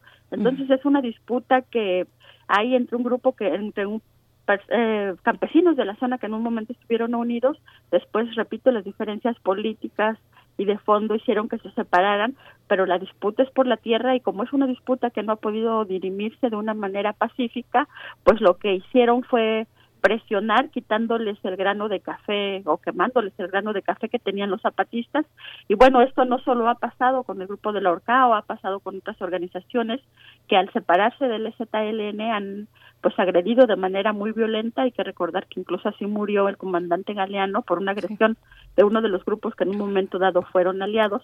Entonces eso hace que también el ZLN pues sea un grupo que ha estado pues bajo ataque en los últimos años por estos otros grupos que ya no tienen una simpatía política con ellos, pero que utilizan pues la, la agresión, incluso el uso de armas en contra de zapatistas, quienes están pues de alguna manera firmes en sus convicciones, son unidos entre ellos, pero sí sufren este tipo de agresiones por parte de otras organizaciones y grupos campesinos. Sí, este, justamente antes de que te, antes de que te despidamos, Ángeles, nada más quería comentarte un radio escucha que es un radio escucha pues atento, frecuente, me comenta que los grupos paramilitares surgieron después del levantamiento zapatista de Chiapas y le llaman paramilitares porque son controlados por los militares. No, no es así, no es así. Las guardias blancas son grupos que contrataban los finqueros, los hacendados, para que actuaran como mercenarios, para que desalojaran campesinos, que tomaran predios y asesinaban principalmente a los líderes y justamente paramilitares, justamente una tropa irregular, tienen un entrenamiento militar combaten sin obedecer convenciones nacionales ni internacionales para el ejercicio de la guerra, la guarda y la protección de las comunidades y son mercenarios, son mercenarios eh, policías que fueron policías locales, que tienen armas guardadas, que tienen contacto con la criminalidad, que saben de la impunidad, no son, no son militares, no son militares, son gente al servicio de esta de este, de, esta, de este crimen que se comete contra las comunidades campesinas y que justamente en 94 el ejército zapatista se levantó contra ellos. Yo no sé, Ángeles, en esta, en esta reunión de los chilapas, de los, de los chimalapas que hace ya algunos años que desarrollaron con algunos grupos que son pseudoambientalistas. Es el nuevo rostro del despojo, ¿no? Es un pseudoambientalismo que protege, que llamaban los ejércitos chamulas. ¿Esto es así? ¿Cómo, ¿Cuál es la situación hoy de estos ejércitos? Bueno, ya lo has dicho, pero es una precisión para nuestro radio escucha, pero continúa esta situación paramilitar en Chiapas, ¿no? Sí, le llaman paramilitar precisamente porque, según se demostró en la masacre de Acteal y después con otro grupo de este mismo corte que se llamó Paz y Justicia en la zona norte del estado, eh, quienes de alguna manera eh, los protegían, si eran instituciones del estado, y el objetivo era amedrentar a cualquier disidencia. Primero fue amedrentar, eh, dirían desde abajo y desde sus propios eh, grupos que estaban cerca al Ejército Zapatista de Liberación Nacional, pero y, y por eso se llamó paramilitares, porque sí se demostró que estaban protegidos por al menos quienes estaban aquí en esta zona, por los dirigentes militares de esta zona y sobre todo por autoridades del gobierno. Por eso se quedó esa, eh, esa palabra. Sin embargo, ahora sí hay una impunidad que tiene que ver con la no acción con el Estado, ¿no? Sí hay un amedrentamiento, como ya lo mencionaron, de, de la Orcao, en este caso, contra grupos que siguen siendo disidentes, pero también está el otro actor, que es la delincuencia organizada. Entonces, lo lamentable es que hay otro actor que está incidiendo también de una manera muy profunda y muy fuerte, y bueno, no, no es único de aquí, sino los alcances que ha tenido la delincuencia organizada eh, han llegado acá y los alcances también en sus relaciones con los grupos de poder. Entonces te digo, aquí en este caso en el grupo de Aldama y los que operan en, en la zona les llaman un grupo de corte paramilitar por la formación que han tenido y también por la impunidad que se mueven, pero no porque abiertamente hayan, como mencionas, militares en, en sus filas. Son básicamente pobladores de las regiones que cuentan con esta protección y que de, de algunas instituciones o de personas de las instituciones más bien, porque no es que el gobierno por sí mismo los protejan, sino a lo mejor gozan de protección por parte de personas que están dentro de las instituciones. Yo creo que es algo muy que sí hay que diferenciar. Y bueno, su actuar, pues les repito, sigue siendo con esta con estas características, ¿no? Y en este caso, pues ya es el nuevo actor también que se está moviendo, que son los grupos de la delincuencia organizada, porque pues no hay que olvidar que Chiapas es frontera y es una zona estratégica para todo lo que sea ilegal que pueda venir y moverse de manera transnacional Centroamérica, pues al vecino país del norte. Pues una configuración muy compleja que ocurre en Chiapas, muchos actores interactuando en distintos conflictos. Nosotros te agradecemos mucho, como siempre, Ángeles Mariscal. Está tu cuenta de Twitter por si te quieren seguir, arroba Ángeles Mariscal. Eh, y bueno, un abrazo para ti hasta allá, hasta Chiapas. Muchísimas gracias por eh, tu tiempo aquí en Primer Movimiento, Ángeles. Hasta pronto. Pues hasta pronto y buenos días al, al auditorio. Gracias, Ángeles. Muchas gracias. Bien, pues vamos a ir con música. Vamos a ir con música. Son las 8 con 37 minutos. Esto está a cargo de la orquesta Boabab. La canción se titula El son te llama.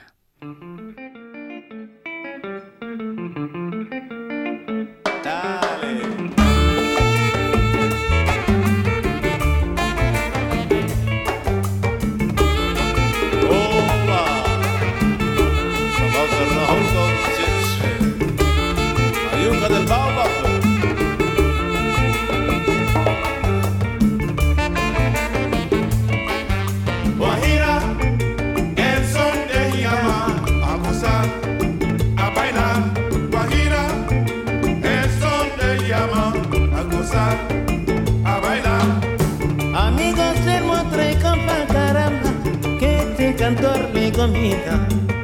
Aunque te hable no me importa, voy a ser Pableto y a ver mi vida.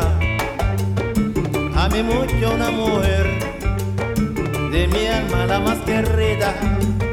Me trayendo la perdida, caramba, tenga y más pro saber. Ella me hizo me va, caramba, ella me hizo un perdido. A la misma me quieres, amigo mío, y en la casa fui mentido y al olvidar a mis amigos. Solo mi madre lloraba, años pedrietro raba, que es de salvar a su ritmo. Hoy también la candelita, caramba, impresiona en una cama. Solo nuestra madre nos ama, caramba, a evitar no hay dinero. Llama. Quiero gozar, quiero bailar. Guajira, el son te llama a gozar. Primer movimiento. Hacemos comunidad. Nota Internacional. En Bielorrusia no cesan las protestas contra los resultados electorales de las elecciones presidenciales que otorgan el 80% de los votos al actual mandatario Alexander Lukashenko, quien permanece en el poder desde hace 26 años. La oposición bielorrusa ha denunciado fraude y exige una repetición de los comicios, opción que Lukashenko ha descartado de forma contundente, mientras que buena parte de la comunidad internacional ha desconocido los resultados oficiales. Durante las protestas han sido detenidas miles de personas y decenas se encuentran desaparecidas. Hasta ahora, las autoridades han confirmado la muerte de tres personas ayer. Svetlana Alexievich, Premio Nobel de Literatura en 2015, pidió la mediación internacional, incluida Rusia, para que el presidente Lukashenko establezca un diálogo para superar la crisis política. La escritora bielorrusa se negó también ayer a testificar como testigo en el caso penal abierto contra el Consejo Coordinador Opositor, del cual es uno de sus miembros más destacados. Al salir de la, de la diligencia, Svetlana Alexievich rechazó que el objetivo de este Consejo sea el de organizar un golpe de Estado. Sí, desde que se dieron a conocer los resultados oficiales de las elecciones presidenciales del 9 de agosto, las protestas se han intensificado. La manifestación del domingo pasado en la capital de Minsk reunió alrededor de 100.000 personas. Vamos a conversar esta mañana sobre el avance de las protestas en Bielorrusia, la oposición al presidente Lukashenko. En este día nos acompaña una vez más Alma Rosa Amador Iglesias. Ella es licenciada en Relaciones Internacionales, es maestra en Estudios Internacionales por la UNAM, profesora del Centro de Relaciones Internacionales de la Facultad de Ciencias Políticas y Sociales de la UNAM. También ahí es responsable de la edición de la revista Relaciones Internacionales de la misma facultad. Ha estado con nosotros en muchas ocasiones y es un gusto volver a conversar contigo, maestra Alma Rosa Amador Iglesias. Gracias por estar aquí una vez más. Hola, Berenice. Muy buenos días. Buenos días, Miguel Ángel. Hola, Alma Rosa. Buenos días. Y pues eh, con la oportunidad eh, de seguir conversando sobre estos temas que pues eh, nos dan para mucho. Ya lo hablábamos la semana anterior. Así que pues mucho que discutir. Sí, este, justamente es una continuación de la de la de tu intervención eh, pasada eh, sobre Bielorrusia. Si quieres, eh, arráncate a continuar con esta um, con esa reflexión que tiene que ver también con el incremento de las de las protestas y la deliberación al interior de la propia Bielorrusia sobre la, la manera de continuar después de estas elecciones. Sí, por supuesto.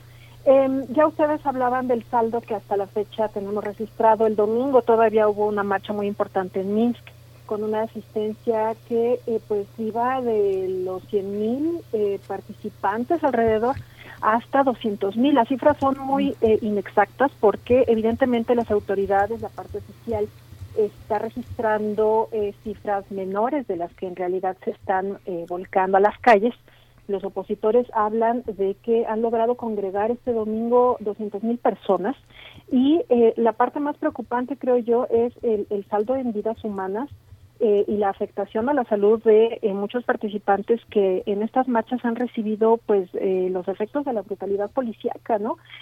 hablamos de alrededor de siete mil detenidos, hay decenas desaparecidos, tres muertos confirmados, eh, por parte de las autoridades, aunque la oposición habla de que la cifra es mucho mayor, mil heridos.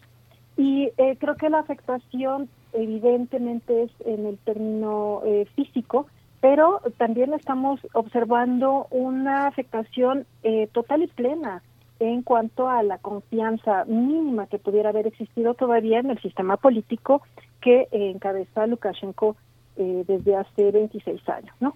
Es em, una clara afectación no solamente a la libertad de manifestación de estas personas que cuestionan los resultados de las elecciones del 9 de agosto, sino que eh, son una prueba más de estas deficiencias en el estilo de gobierno de Lukashenko, que eh, pues eh, sabemos a todas luces que tiene un estilo pues sumamente autoritario, ¿no? Em, quiero señalar que, y esto se me quedó en el tintero la, en la entrevista anterior, que eh, no, no me gustaría que nuestro público pensara que estas manifestaciones, estos eh, levantamientos, estas protestas son únicas y exclusivamente por el resultado de las protestas, perdón, de las elecciones del 9 de agosto. Esto tiene ya una onda raíz. Evidentemente, estos comicios, eh, que para muchos es eh, fraudulento, las cifras no nos cuadran, ¿no? Eh, son el detonante de esta eh, posibilidad de la gente de volcarse a las calles. Eh, pero en realidad la situación en Bielorrusia tiene eh, pues raíces muy hondas, eh, particularmente ancladas, por supuesto, en el ámbito de lo político, esta falta de libertades de expresión, esta necesidad de solicitar autorización a los representantes del gobierno para poder manifestarse en la calle, una serie de restricciones a la libertad de expresión, etcétera, etcétera, y sobre todo una situación económica muy eh, deplorable. Bielorrusia es un país que eh, pues guarda muchas distancias con los ingresos de su vecino inmediato, que es Rusia, y eh, pues todavía más diferencias en los ingresos económicos, por ejemplo, con la Unión Europea. El PIB per cápita eh, actualmente en Bielorrusia oscila alrededor de los 6.700 dólares, eh, que eh, pues es la mitad de lo que se percibe en Rusia en promedio, 11.500 dólares, y eh, pues alcanza eh, una quinta parte aproximadamente de lo que una persona eh, promedio en la Unión Europea puede ganar, que está alrededor de los 35 mil dólares, ¿no? Entonces, estamos hablando de una situación económica muy precaria, niveles de desempleo muy altos y eh, pues esto, por supuesto, que aunado a la situación política, esta falta de libertades eh, que se hacen evidentes en estas protestas, bueno, pues eh, es un caldo de cultivo sumamente eh, explosivo es una situación muy volátil que solamente, eh, lo pongo entre comillas, solamente necesitó estos eh, resultados de las elecciones que eh, ni siquiera gozaron de observación internacional, ¿no? Que es la parte que también nos interesa mucho. Em, en términos de reacciones internacionales, pues la, la semana pasada hablábamos de estas eh, estos respaldos que eh, tanto el gobierno de Moscú como de China particularmente daban al resultado en donde Lukashenko se ostentaba como ganador. Eh, Venezuela también se ha manifestado a favor de el presidente actual de Bielorrusia, pero por supuesto que Occidente, particularmente eh, las voces del gobierno de Estados Unidos, de la Unión Europea, eh, pues han cuestionado el fondo de esta de esta situación, ¿no? Y como también ustedes ya señalaban, pues se han unido voces que tampoco son nuevas, pero que eh, pues están eh, hablando todavía más alto de lo que ya lo hacían. Es el caso específico de eh, Svetlana Alexievich, ciertamente una mujer que eh, pues es reconocida en 2015 con el Premio Nobel de Literatura y que tiene una amplia producción eh, en este eh, sentido de criticar las herencias del régimen soviético, ¿no? Eh, a mí me gustaría concentrarme específicamente en las reacciones que desde la Unión Europea se han vertido. Eh, esta semana, inicios de esta semana, eh, recordamos que, Svetlana, perdón, que eh, sí, Svetlana eh, Tijanovskaya, la candidata del bloque opositor que obtuvo, según las cifras oficiales, el 10% de eh, los votos, pero que a partir de las manifestaciones y el volcarse de la gente en las calles parece que goza de una simpatía mucho mayor a ese 10%, ella se encuentra en un exilio, entre comillas, también voluntario en Lituania, y eh, desde aquel país báltico se dirigió a inicios de esta semana, el martes concretamente, en una videoconferencia, tuvo una reunión con el Comité de Asuntos Exteriores del Parlamento Europeo, que a su vez se congregó en Bruselas. Eh, esta reunión es importante porque, pues, eh, de alguna manera oficializa esta voz que representa eh, Tijanovskaya eh, como eh, líder, como dirigente de esta oposición a Lukashenko. Y es una entrevista muy interesante, es una declaración que ella lee en la que eh, particularmente pone énfasis en que lo que está pasando en Bielorrusia, estas protestas, estas manifestaciones ciudadanas, eh, no tienen un carácter eh, geopolítico, que la revolución, que estos eh, voces que se están levantando no tienen como tal una preocupación en el sentido geopolítico, que no es una reacción contra Rusia, pero tampoco a favor de ella, y que tampoco es un respaldo como tal a las prácticas de la Unión Europea y eh, no necesariamente reflejan una intención abierta y clara de la sociedad bielorrusa de incorporarse a este eh, bloque eh, político y económico. Es un mensaje creo que muy interesante, muy peculiar, porque eh, también eh, se está dando desde una situación de eh, pues un respaldo ciertamente ciudadano para con Tijanovskaya, pero eh, el Parlamento Europeo y la Unión Europea concretamente son muy eh, claros en que Tijanovskaya eh, probablemente no tenga todos los elementos necesarios para convertirse como tal en una persona que eh, lleve activamente este proceso de transición a la democracia, que es lo que están peleando los ciudadanos en las calles de eh, Minsk y otras ciudades de Bielorrusia.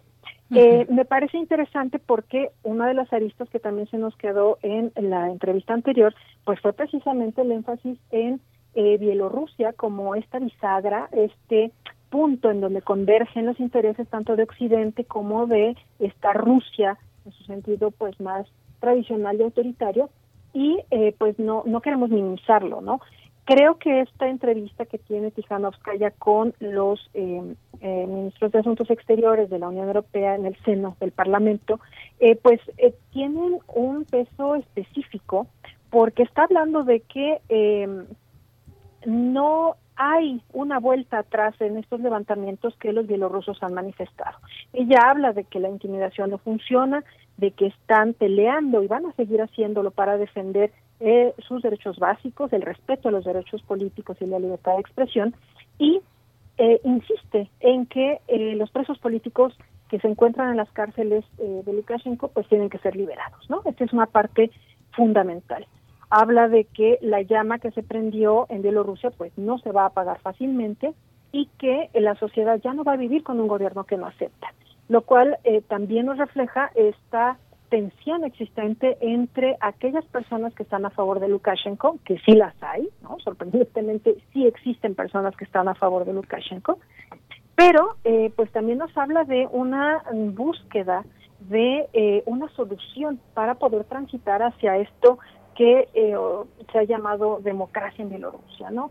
Eh, hay una situación también muy concreta que detona estas manifestaciones eh, no nos es ajena, ¿no? O sea, se ha visto en muchos, eh, muchas regiones del mundo, el eh, confinamiento por la emergencia de la COVID-19 también es un elemento que se agrega a esta fórmula de la situación tan explosiva que existe en Bielorrusia. Hay que recordar que Lukashenko como tal no decretó una cuarentena, ¿sí? Se tomó, igual que otros tantos líderes, desafortunadamente en el mundo, eh, la, la, pandemia como algo muy eh, eh, menor, ¿sí? minimizó la, los efectos y los alcances de esta pandemia y pues hablaba de que la enfermedad pues se curaba con trabajo duro, con saunas y con vodka. ¿No? Si alguna referencia nos parece similar y cercana a nuestro país, bueno, pues, eh, no estamos lejos de aquello. Entonces, estamos agregando también una situación eh, que, que, está compartiendo muchos otros países en el mundo, por supuesto, y que viene a agregarle justo un eh, aspecto eh, pues mucho más eh, interesante, necesario de, de, ser analizado a esto que ya se venía acumulando en términos de la precaria situación económica y pues el evidente eh, sistema eh, autoritario que, que, encabeza Lukashenko, ¿no? Eh, los resortes del poder de Lukashenko también se han visto muy minimizados. Él contaba con el respaldo de la totalidad de los sindicatos, de los obreros, de la industria automotriz, de la industria pesada en Bielorrusia, y lo que estamos viendo en las calles no es solamente protestas de eh, mujeres, que, que es muy evidente la, la manifestación de, de, las, de las mujeres volcanos en la calle, sino de un montón de obreros que están levantando la voz y le están haciendo saber a Lukashenko que ya no están precisamente respaldándolo al 100 en este sentido, ¿no? Ya se están incorporando estas marchas que ya apuntan a una casi, casi huelga general, eh, pues empleados del sector sanitario, ¿no? Médicos y enfermeras, se han incorporado, eh, por ejemplo, los integrantes de la Orquesta Filarmónica de Bielorrusia, ¿no? que eh, pues están mostrándonos que cada vez son más unos sectores más amplios los que se están incorporando a estas manifestaciones y que eh, en Bielorrusia tenemos que encontrar una solución eh, pacífica, negociada a esa transición. Y hablo de en plural, de tenemos, porque insisto en que como comunidad internacional es necesario poner atención a lo que está pasando en aquellas latitudes. Por es supuesto. una clara afectación a la vida política, a las libertades, pero sobre todo es eh, pues la, la falta de atención a una serie de problemas que desde hace ya un buen rato se venían manifestando en Bielorrusia, ¿no? Claro, maestra, eh, nos quedan tres, cuatro minutos y yo quisiera preguntar sobre la, importancia, la relevancia de una posible intervención por parte de Rusia, por parte de Putin, que afirma que dispone de fuerzas policiales para intervenir en Bielorrusia si la situación se descontrola. Esto ante la eh, solicitud que hace precisamente, eh, creo que es Lukashenko precisamente, sí, exactamente, le, le pide esta mediación, por lo menos, a Vladimir Putin. ¿Cómo ver esta cuestión? Sí, totalmente de acuerdo, Berenice. Rusia es uno de los eh, actores más relevantes en esta situación. Eh, aquí hay que señalar también que mm, evidentemente Bielorrusia representa un bastión sumamente importante para, para Rusia en esta relación, en esta dinámica frente a Occidente. Eh, yo decía en la ocasión anterior que no estaba tan convencida de esta total y plena disposición de parte de Putin para desplegar eh, efectivos militares como sí lo hizo, por ejemplo, en el caso de Ucrania hace algunos años. Eh, me parece que aquí es el mismo sistema eh, de Lukashenko el que está cayendo, el que está deteriorándose, y en todo caso, eh, creo que eh, no sería precisamente la opción el despliegue de, de las fuerzas eh, rusas. Em, lo que sí es interesante es eh, leer lo que, por ejemplo, el secretario, el, ministro de Asuntos Exteriores de Rusia, eh, Sergei Lavrov, eh, declaraba precisamente a partir de la entrevista que tiene eh, Tijanovskaya con los integrantes eh, del Comité de Asuntos Exteriores del Parlamento Europeo. Él eh, señala que eh, mm, Rusia no está a favor de esta voz que se considera autorizada eh, como como eh, se considera a sí misma Svetlana Tijanovskaya. Habla de que el plan que ella está eh, sugiriendo de transición no es precisamente el más eh, atractivo y que Rusia no está a favor de aquello porque hay intereses extranjeros vinculados, ¿no? Y comparó la situación de Bielorrusia, de la oposición bielorrusa, con la de eh, la oposición venezolana, en donde se habla de que eh, al eh, presidente legítimo, ¿no? así lo llama Sergei Lavrov, eh, pues se le exige sin ninguna posibilidad de negociación la renuncia y no hay ningún otro punto de eh, encuentro de negociación si no pasa porque en este caso Lukashenko renuncia y eso es algo que eh, Lavrov rechaza totalmente así que eh, creo que es una cosa que tenemos que seguir estudiando pero me parece que sí hay una distancia entre lo que sucede en Bielorrusia y lo que pasó hace algunos años en Ucrania. Eh, hablábamos también de la, de la diferencia de opiniones que se tuvo con Putin, entonces me parece que eh, habrá que seguir esta, esta situación, pero de primera instancia me parece que la intervención de las tropas rusas como tal no es una posibilidad. Sí, fíjate, Alma Rosa, que eh, la página 2 hoy de Le Monde tiene una entrevista muy interesante con, con ella, con Svetlana Tsikhanouskaya, que justamente ella sostiene que eh, justamente desde ese exilio ella no ha perdido comunicación con nadie, que ya no puede circular en Bielorrusia y que eh, la, ella piensa que la mayoría de la gente votó por ella. Fíjate, es una cosa eh, pues co- muy comprometedora. El Le Monde, que con todas sus reservas eh, le dedica toda una plana, la página 2 de Le Monde completa hablar de ella con una gran foto del meeting. Es muy interesante para los radioescuchas que acudan a este tipo de periódicos eh, ver estos ver estos testimonios recogidos. Es muy interesante la entrevista, es profunda, breve, breve las respuestas de ella, pero verdaderamente beligerantes. Algo va a pasar y va a ser fuerte, ¿no? Sí, y hace un par de días también se dio, dio una entrevista al periódico español El País, Mm. ¿no? que también ha seguido muy de cerca esto. Aquí lo preocupante eh, me parece es que los mensajes que Lukashenko, el presidente, está, está mandando también son eh, pues son deplorables, ¿no? Eh, Hace eh, tres días tuvimos imágenes en donde lo vemos llegar a la residencia oficial, eh, descendiendo de un helicóptero, vestido con un traje militar, con un chaleco antibalas, portando además un fusil Kalashnikov, acompañado por su hijo de 15 años, ¿no? O sea, la- la- el mensaje que está mandando Lukashenko es de eh, estoy eh, bajo presión, eh, mi vida eh, corre peligro, eh, en cualquier momento estas fuerzas extranjeras a, la que, a las que él se refiere eh, pueden eh, atacarme, ¿no? Se habla por ahí también y precisamente la, la pertinencia de la entrevista con eh, eh, la, entrevista es una cosa muy elegante. El llamado a declarar para Svetlana Alexievich, la premio Nobel eh, de literatura, fue precisamente porque ella forma parte de un comité de transición política Eh, o sea, las señales que está mandando la parte oficial de Bielorrusia son muy preocupantes porque está hablando de em, llevar a la atención máxima lo que está pasando en las calles. Unas eh, protestas que empiezan siendo pacíficas, pero que evidentemente con la brutalidad policíaca que estamos viendo en, eh, en las cámaras, las fotografías, bueno, cualquier cosa puede pasar eh, por ahí también se hablaba de la presencia de mercenarios rusos, ¿no? Hace eh, varias semanas hubo eh, detención de, de, 33 integrantes de un grupo que fue calificado como paramilitar, ¿no? Para, para desestabilizar la situación. O sea, son intereses muy diversos los que están aquí. Al, aquí la, la, parte preocupante y aquí Naciones Unidas debería tener también un, un, un papel especial, ¿no?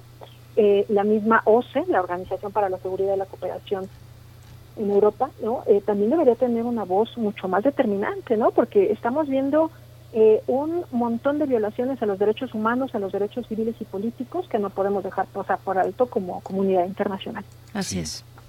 Pues ya nos dieron las nueve. Nos dieron las nueve y como siempre nos quedamos con mucho que conversar. Fíjate, eh, maestra, nada más apuntar que es ahora que citabas al país, precisamente el país acaba de publicar hace pocos minutos esta cuestión que que comentábamos hace un momento sobre una posible intervención eh, por parte de Rusia. Esto se da a conocer eh, en, una, en una entrevista hecha este mismo jueves hacia el presidente Vladimir Putin.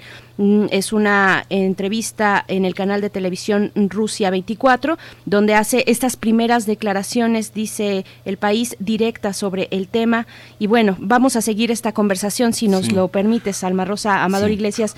Muchas gracias por, por estar aquí una vez más. Sí, un breve apunte. En la televisión y en la radio, este, justamente Cristóbal Jan, que, que está en Vilna, en, Lituania, este, reportan que justamente los periodistas de la radio y la televisión bielorrusa han sido sustituidos, no, no despedidos, sustituidos por periodistas rusos, ¿no? del equipo de comunicación de Putin, ¿no?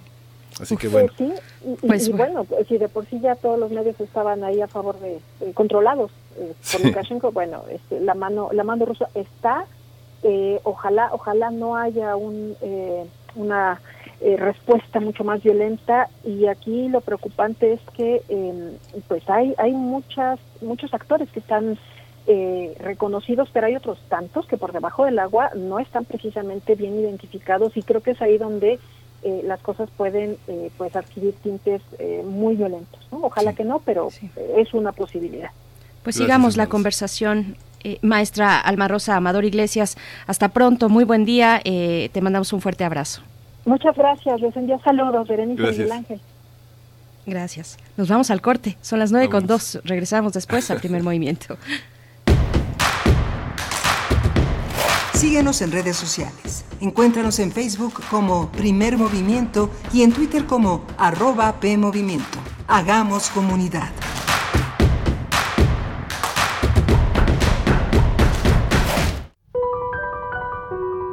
La palabra es la ruta y la guía es el compás. Ningún poema está completo sin una buena plática.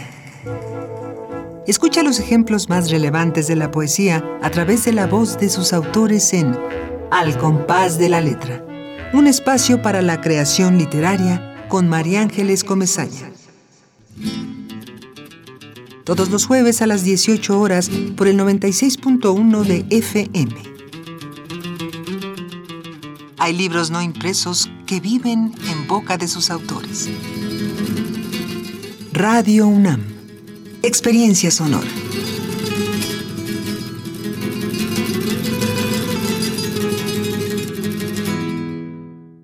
Habla Alejandro Moreno, presidente nacional del PRI. México es un país extraordinario. Tenemos un potencial enorme para hacer un México grande. Que nadie diga que no es posible. México, hoy más que nunca, tiene que actuar pensando en el mañana. Queremos construir un solo México donde cada mexicano escriba su propia historia de éxito. A México nada lo detiene. México eres tú. PRI, el Partido de México. Habla Andrés Manuel López Obrador. Ya no es más de lo mismo. Se acabaron los fueros, los privilegios. Ya no hay corrupción arriba. Por eso los conservadores y sus voceros andan como desquiciados. Desde los tiempos de Madero no atacaban tanto a un presidente como ahora pero tengo el orgullo de que me está respaldando el pueblo. El 70% de los mexicanos está de acuerdo con la transformación y yo no voy a fallarles. Segundo informe. escucha! ¡Esta es tu lucha! La sociedad está cambiando. Cada vez son más las manos que se suman para derribar la desigualdad de género. ¡Ni una más! ¡Ni una más! ¡Ni una asesinada más! No te pierdas la sexta temporada de Escuchar y Escucharnos una producción de Radio UNAM y el Centro de Investigaciones y Estudios de Género, todos los miércoles a las 10 de la mañana por el 96.1 de FM. Sigamos construyendo igualdad. Radio UNAM, Experiencia Sonora. Encuentra la música de primer movimiento día a día en el Spotify de Radio UNAM y agréganos a tus favoritos.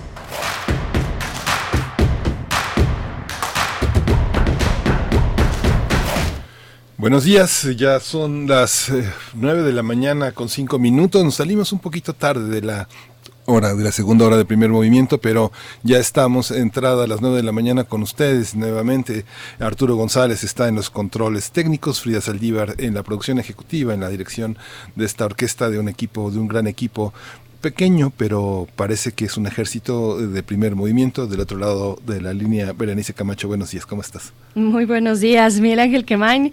Sí, parece que es un ejército, pero no, en realidad somos muy pocos, un equipo muy pequeño, mm, muy sólido y también muy trabajador el que eh, pues eh, estamos y formamos parte de este, de este proyecto. Muchas gracias por su sintonía, gracias por su permanencia en el 96.1 de FM, en el 860 de AM, a todo el equipo de manera presencial allá en la cabina. Qué envidia, por cierto, no me, no me canso de decir que qué envidia, pero hay que seguir cuidándonos hasta que esto no cambie de situación. Seguimos en el semáforo naranja hasta nuevo aviso y parece que, será todavía, yo, yo creo, un poco más. No me, no me, no me aviento a, a decir cuántas semanas más, pero, pero bueno, seguimos aquí haciendo este trabajo continuo y eh, desde la radio universitaria. Vamos a tener en la mesa del día en este jueves 27 de agosto, bueno, pues es mesa de mundos posibles con el doctor Alberto Betancourt. Eh, vamos a conversar acerca de la agricultura 4.0 Así lo, propone. La agricultura 4.0 produce famélicos y obesos. Es hora de volver a ser Yiwasa, un nosotros con la tierra. Así es que bueno, es la propuesta en esta mañana del doctor Alberto Betancourt, profesor de la Facultad de Filosofía y Letras de la UNAM. Y antes vamos a tener la poesía en la voz de Miguel Ángel Quemain. Y pues bueno, hay comentarios distintos, eh, querido Miguel Ángel. Quisiera anotar algunos y saludar también a quienes están en redes sociales. Rosario Martínez nos saluda, eh, Fabiola Cantú también, que qué privilegio escuchar eh, a los invitados de primer movimiento. Se refiere también a la maestra Alma Rosa Amador Iglesias, con quien hablábamos de las protestas en Bielorrusia. Dice Mayra Elizondo, sin sentido que la maestra Amador compare el manejo que se ha hecho de la pandemia en México y en Bielorrusia. Gracias por tus comentarios, Mayra Elizondo. En fin, a todos ustedes que están eh, atentos a esta transmisión y que también además nos hacen el favor de escribir a redes sociales. Muchísimas gracias. Y pues bueno, ahí hasta ahí lo mío, Miguel Ángel. Sí, sí, este es muy interesante este reconocimiento que hacen a nuestros invitados, sobre todo cuando son periodistas.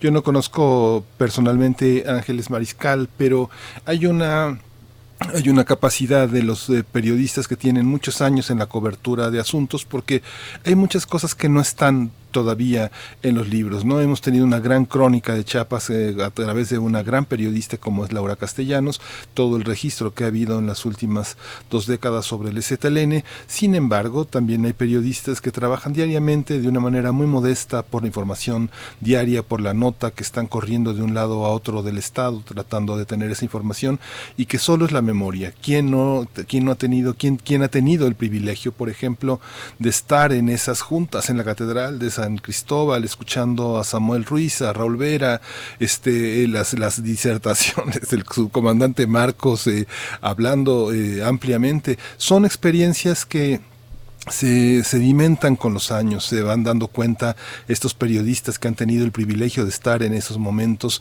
de ver en su Brasilia, en su eh, creo que era una era una Brasilia la que tenía el, el, comandante Samuel Ruiz, donde se iba a acordar con, eh, con, la gente del ejército, son experiencias increíbles, ¿no? Que solamente cuando uno se ve en estos conflictos actuales, uno tiene el privilegio, hemos tenido el privilegio de dialogar con gente en Guanajuato, en Chihuahua, en Chiapas, eh, Veracruz, son nuestros grandes periodistas, las personas modestas, las que no tienen prestaciones, las que están siempre en la línea de fuego. Gracias, gracias a todos ustedes que están, que creen en primer movimiento, que creen en la radio universitaria gracias a ustedes, los radioescuchas que consolidan estos valores eh, con el privilegio de su escucha. Gracias. Por supuesto. Bueno, último comentario. Rosario Martínez dice, cuando tengan oportunidad también pueden ver reportajes y entrevistas que han hecho los de Rompeviento TV.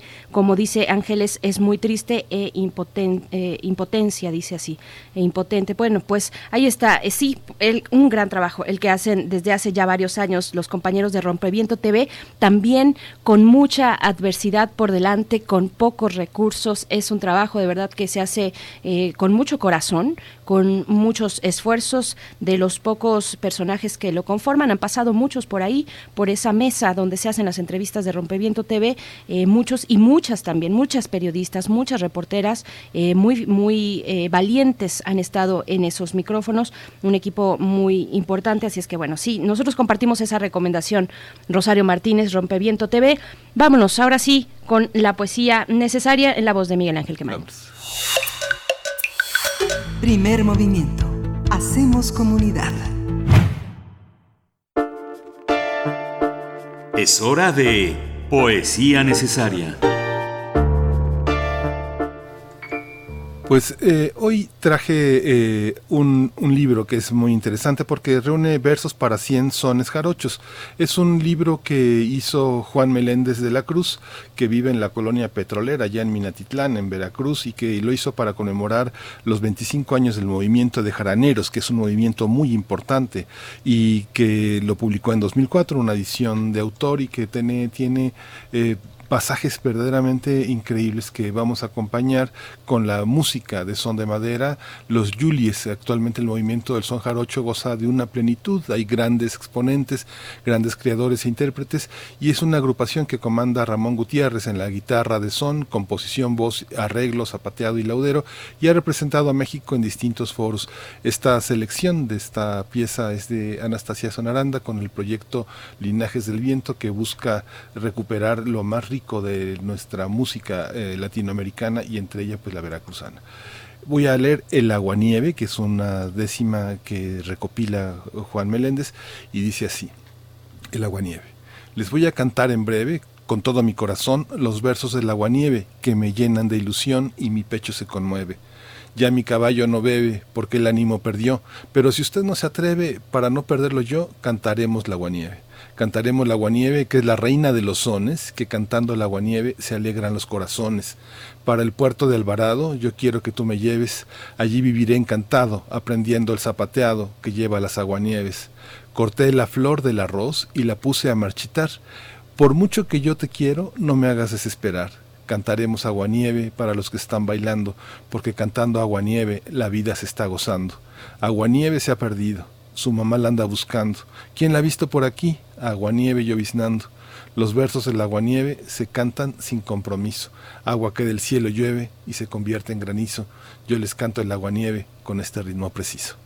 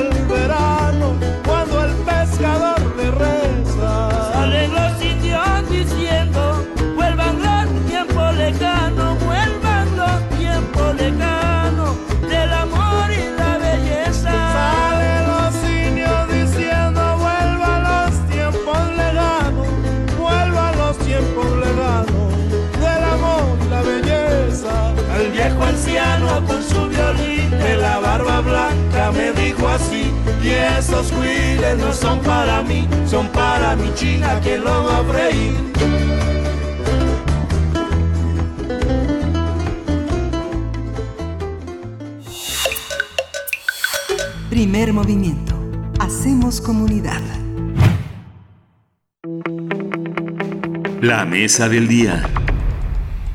Estamos ya aquí en este jueves donde la mesa es de mundos posibles con el doctor Alberto Betancourt. Él es profesor de la Facultad de Filosofía y Letras de la UNAM, coordinador del Observatorio del G20, también ahí en Filosofía, y nos propone cada semana un tema eh, con una profundidad interesante, eh, que muy valiosa, muy valiosa, con muchos referentes. En esta ocasión, eh, pues la propuesta es sobre la agricultura 4.0, produce famélicos y obesos. Es hora de regresar, de volver a algún lugar, a nosotros con la tierra.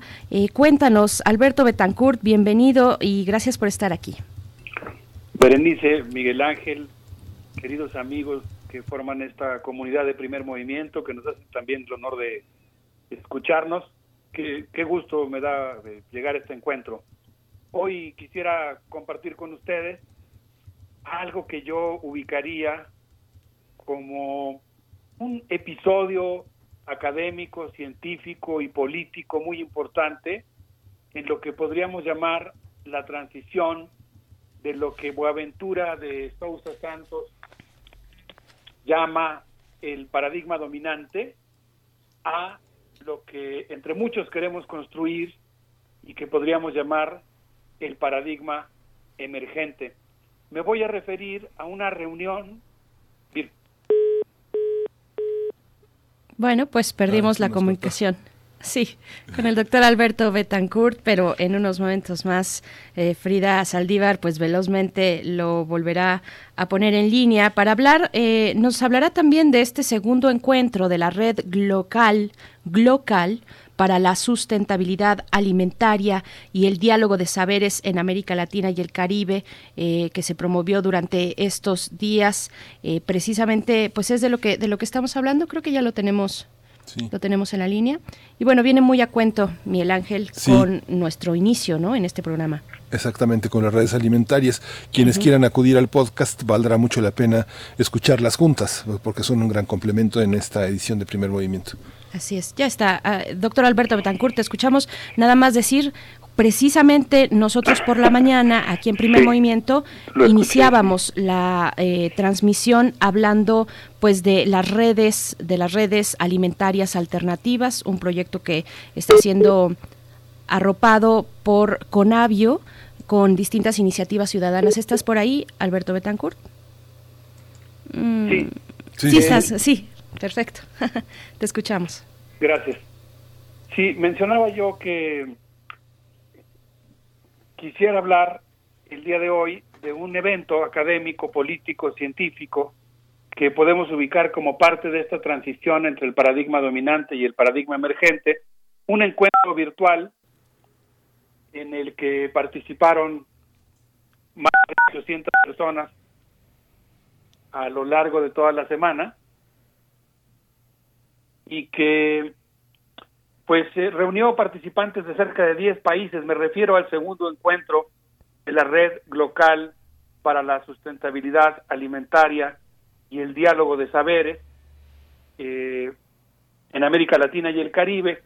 Un evento que fue que tuvo como anfitriones a nuestros queridos hermanos de Bolivia y quiero pues dar un agradecimiento particularmente a Freddy Delgado, a Giancarlo Villa, a Carlos Silvestre, quienes hicieron posible esto que yo, Berenice, llamaría un Chuimampi, que en quechua quiere decir un espacio de diálogo sagrado entre iguales, que yo considero que fue un suculento palique sur-sur.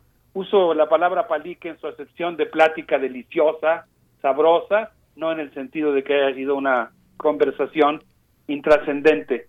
En esta reunión se abordó el tema de cómo los sistemas alimentarios agroindustriales y la ciencia colonial subordinada al capital producen contradictoriamente famélicos, más de 800 millones de personas que padecen hambre en el mundo, pero al mismo tiempo generan también alimentos chatarra que producen obesidad.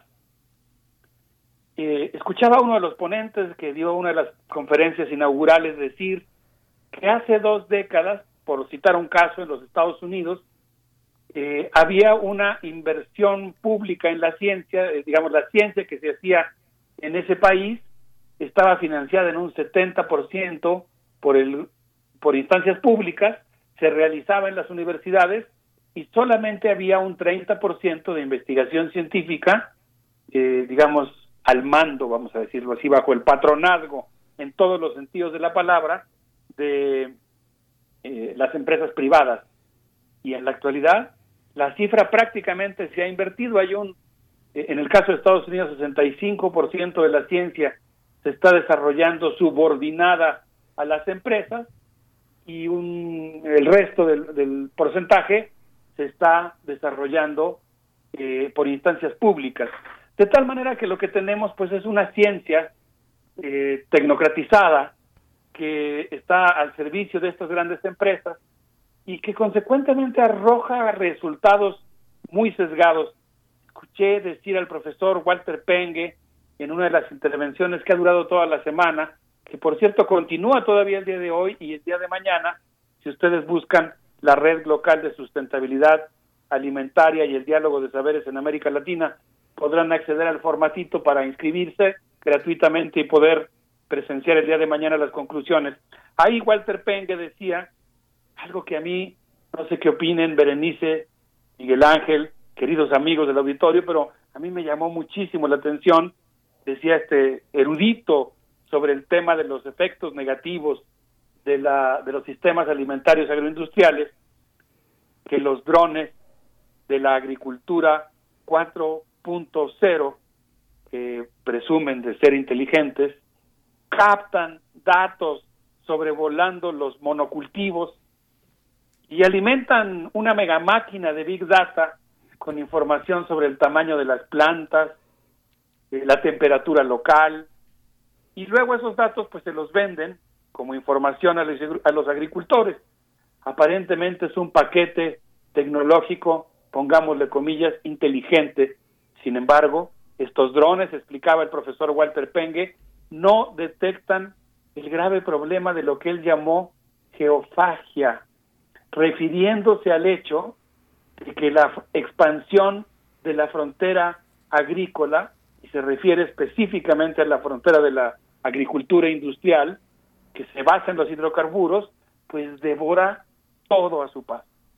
Va arrasando con la biodiversidad, va destruyendo el poder comunitario y local, va apropiándose de las tierras, va entrelazando el destino de los alimentos con la especulación financiera, de tal manera que podríamos decir que estos drones, a mí me impresionó mucho una foto que él presentó, después busqué en la red y me di cuenta que hay una gran cantidad, una profusión muy grande de imágenes sobre uso de drones para la agricultura industrial, sé que también se usan para otros fines, pero digamos predomina esta tendencia, eh, tienen un punto ciego y ese punto ciego es que no se dan cuenta de la destrucción ambiental que están provocando y la dependencia alimentaria que generan.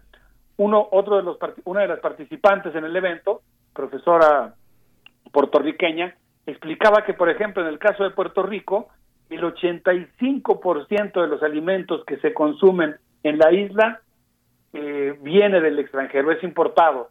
De tal manera que estos sistemas no solamente provocan los efectos ambientales negativos que ya mencioné, sino que además pues eh, tienen el inconveniente de que generan una enorme dependencia, alteran los menús gastronómicos y van pues generando eh, graves problemas por eso me pareció, Miguel Ángel Berenice, que es muy interesante el evento que se está desarrollando actualmente, porque muestra que nuestra América puede volver a ser jiguasa, un término quechua que habla del sentimiento nosótrico que hemos mencionado ya, que fue pronunciado por el ex canciller y actual candidato a la vicepresidencia de Bolivia, que sigue resistiendo, tan sigue resistiendo que pudo hacer un evento como este, y que se refiere, es un término quechua, que habla de la posibilidad y el deber que tenemos de superar el egocentrismo y el antropocentrismo y empezar a respetar a los ecosistemas a las mujeres, que muy bien explicó uno de los participantes, constituyen aproximadamente el 50% de la mano de obra agrícola, respetar también a las comunidades, a los consumidores y a la tierra. Es decir, el evento se dedicó prácticamente pues a hablar de la posibilidad, la viabilidad y las experiencias reales de constituir un nuevo canon que sustituya la ciencia colonial por algo que podríamos llamar la ciencia decolonial, el éxodo del saber tecnocrático hacia un saber libertario y pues hablar de las bondades que tiene el modelo de la agricultura familiar que fomenta la creación de territorios rurales con empoderamiento local en contraste con el cambio climático, la desnutrición, la obesidad y el hambre que generan los sistemas agroindustriales. Sí. Miguel Ángel, sí. Ahí sigues, Alberto, ¿verdad? Sí, aquí estoy. Sí, Nada más que hacía una pausa para Bueno, es... Si querían comentar algo. Sí, yo sí quiero comentar, sobre todo preguntarnos. Es, siempre es, es muy valioso que en esta sección siempre circulan crónicas de, resistencia comunitaria porque em, me surge en esta narración la pregunta de cómo, cómo no dejarse avasallar eh, por esta gran industria y también mm, dónde está ese gobierno que hace frente y que protege a los campesinos, que fomenta las posibilidades eh, agro, agroindustriales eh, o bueno, agroecológicas en realidad más bien. y, hace y hace frente a esta embestida. ¿Dónde, ¿Dónde están? Pues bueno, una buena parte se encuentra en estas crónicas que nos haces y que nos compartes cada semana, doctor Alberto Betancourt. Ay, muchas gracias por tu comentario, Berenice. Pues a, mí me, me pareció muy importante, me parecieron muy importantes dos actividades que se hicieron durante el evento.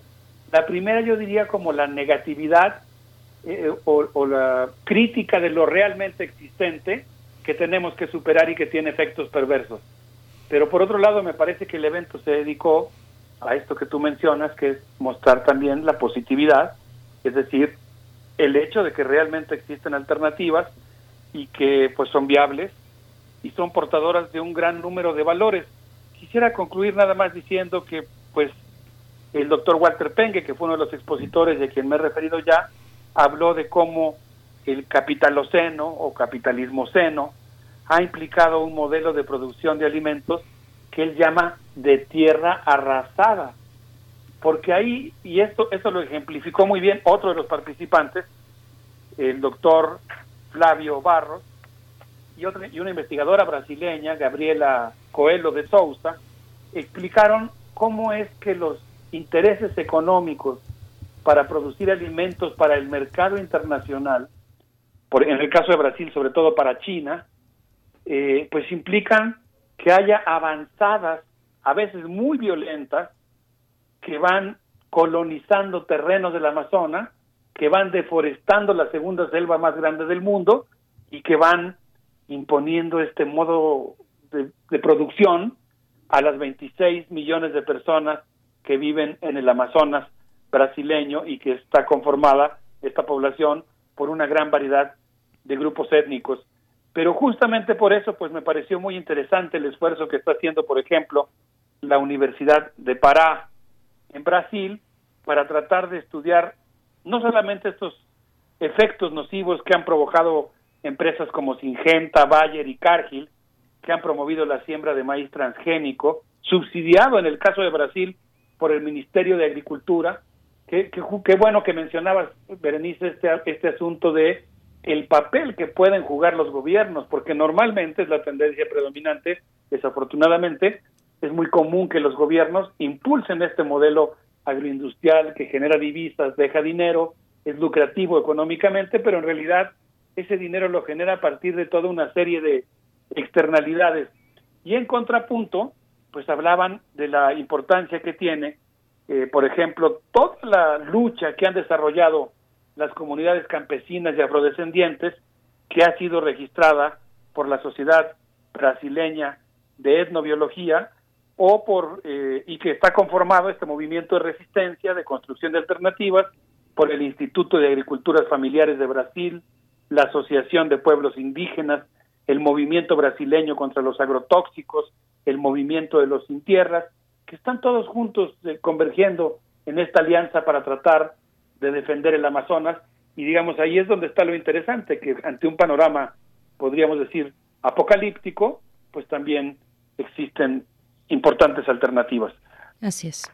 Pues hay que, em, hay que darles cabida, hay que darles espacio, porque son además eh, un, un, remanso para poder identificar dónde está la resistencia, hacia dónde tenemos que voltear. Y pues bueno, vamos a hacer una pausa musical. ¿Con qué nos vamos primero? Vamos a escuchar a Jethro Tull, un grupo que ha tenido pues una historia muy importante de participación en el rock progresivo y que tiene sus relaciones con el grupo Guara de Bolivia, del que hablaremos un poquito más adelante.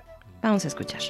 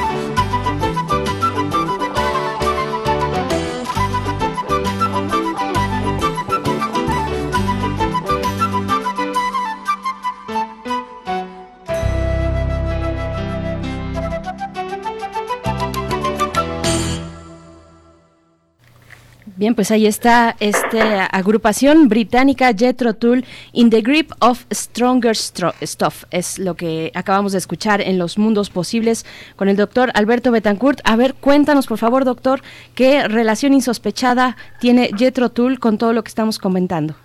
Hasta donde entiendo, Jan Anderson visitó en varias ocasiones Bolivia, entabló una relación con Carlos Daza, que es fundador de un grupo legendario en Bolivia que tuvimos oportunidad de escuchar cuando fuimos al Congreso de la Sociedad Latinoamericana de Etnobiología, la SOLAE, que se realizó en Sucre, Bolivia, el año pasado, saliendo de repente de una de esas reuniones después de los congresos, donde pasan las cosas más interesantes, siempre en los congresos, creo que lo más interesante pasa en los pasillos, en las sobremesas, ya saliendo muy tarde de una reunión para discutir la declaración final o algo así, nos encontramos en la plaza de Sucre con el grupo Guara, eh, que tiene el nombre de esta estrella, eh, en quechua y ah, pues fue toda una experiencia escuchar a un grupo, pues no sé cómo llamarle, de folclore progresivo, de eh, rock étnico, quechua. Eh, lo vamos a escuchar al final, pero digamos que hay una historia de influencia recíproca, de alguna manera, entre Jethro Tull y el grupo Guara, como hay una relación también académica entre el sur y el sur entre el sur latinoamericano y el sur europeo. La Universidad de Berna es una de las instituciones que ha sido impulsora de este evento y pues pienso que, que estos chispazos de comunicación sur-sur siempre arrojan luz sobre temas muy importantes. Sí. Sí, justamente Ian Anderson eh, adoptó un modo de vida completamente distinto a, pesar, a partir de una enfermedad respiratoria que tiene desde hace algunos años y que ha luchado a través de justamente de métodos alternativos que contradicen pues todo su, toda su cultura y toda su formación y justamente ha, ha buscado en este mundo andino una, una espiritualidad así como este George Harrison la buscó en la India y, y este Sting en otras, eh, en otras latitudes también latinoamericanas. Ha sido una, una, una cuestión muy, muy importante que se liga a esto que tú comentas ahora, Alberto. Sí, yo pienso que cambiar de modelo de producción, de circulación y de consumo de alimentos, pues es algo que tiene que ver con procesos de descolonización muy profundos, ¿no?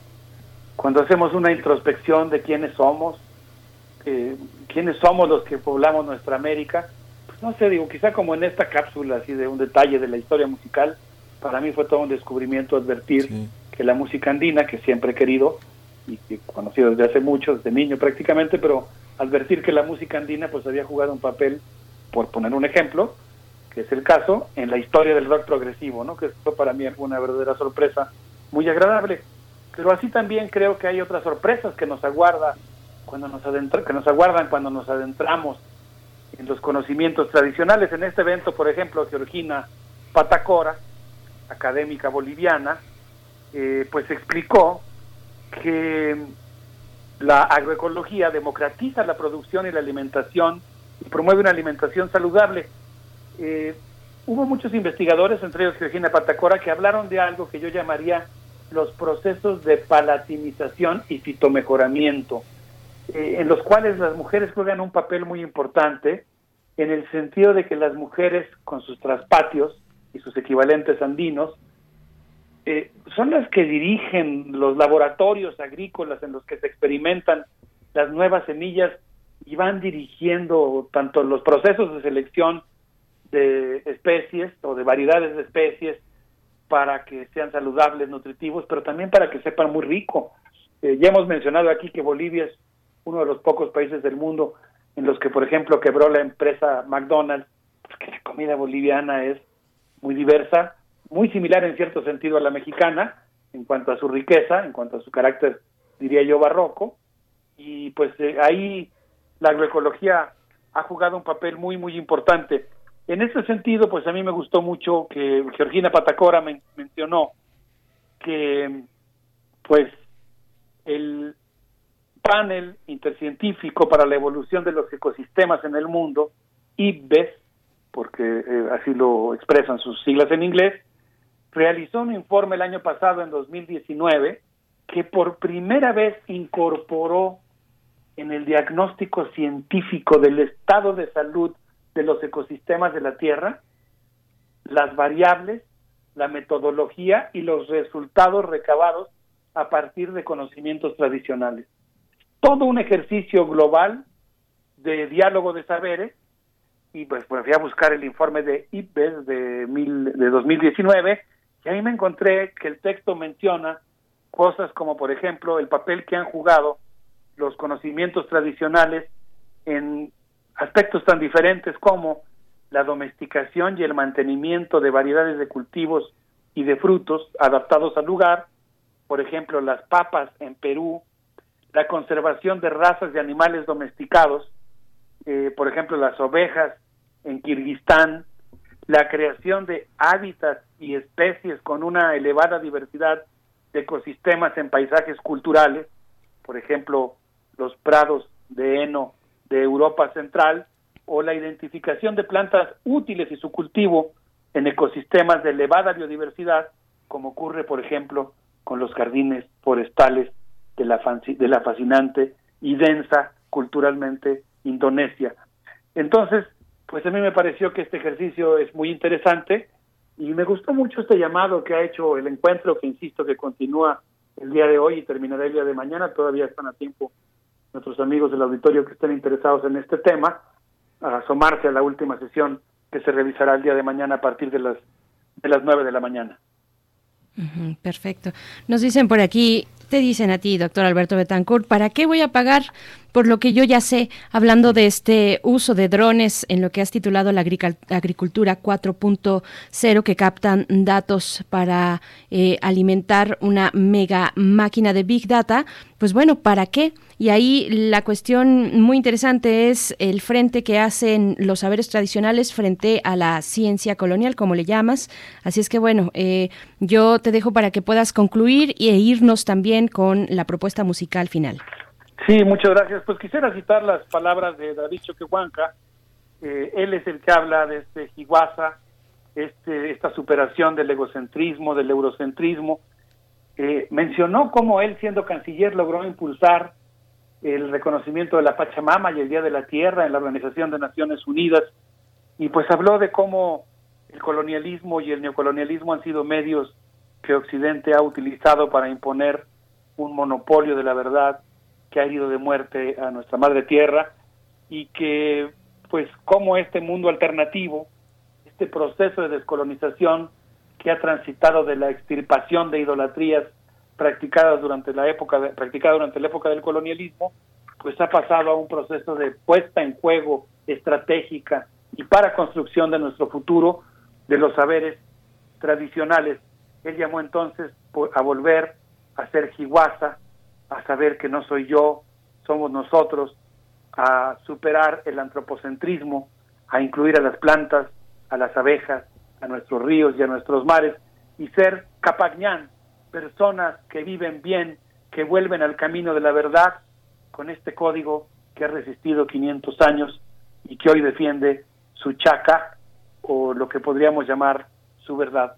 Para despedirnos, si les parece bien, yo les sugeriría que nos pongamos de fiesta por este episodio académico y político que fue el segundo encuentro de la red local sobre sustentabilidad alimentaria, escuchando al grupo Guara con esto que se llama eh, Hayaya y que forma parte de su concierto Pusitunca Marani. Vamos a escuchar este grupo verdaderamente formidable y festivo que se llama Guara, que ha jugado su papel en la historia del rock progresivo y en la reivindicación del gusto y la alegría de vivir en los Andes. Muchas gracias, doctor Alberto Betancourt. Nos quedamos con esta propuesta musical y te escuchamos en ocho días, el próximo jueves, en Los Mundos Posibles en la Mesa de los Jueves. Gracias, doctor. Gracias, Un abrazo, Berenice, Miguel Ángel, amigos del auditorio.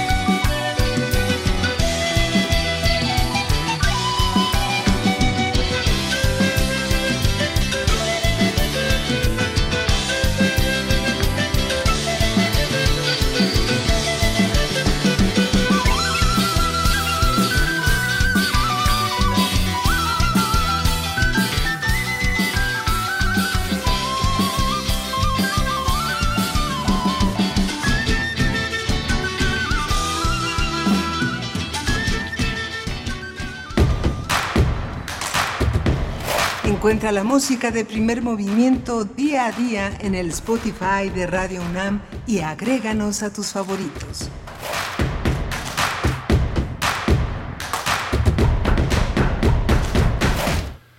Pues ya, ya estamos de regreso otra vez aquí en primer movimiento, muy intensa, muy importante, muy conmovedora la charla de Alberto Betancourt y este recuerdo de Jan Anderson, este gran flautista que justamente unos meses atrás atribuía a su época esta enfermedad pulmonar a los humos del escenario y que paradójicamente, bueno, la, flauta que se emparenta a la quena, todos estos instrumentos de viento andinos es maravilloso, así como Leonard Cohen con la guitarra flamenca.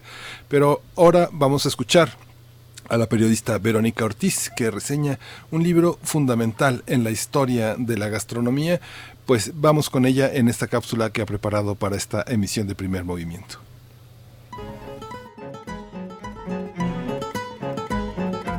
Muy buenos días, pues hoy les voy a hablar de un libro especial para los y las amantes de la cocina, Y no es un libro de recetas, es mucho más.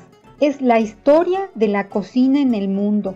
El libro se llama Gastronomía e Imperio y es una vastísima investigación de la historiadora de la comida, geóloga de formación, doctorada en Filosofía de la Ciencia por la Universidad de Londres, Rachel Laudan, quien durante muchos años leyó, viajó e investigó la evolución de la cocina a lo largo de los últimos 5.000 años.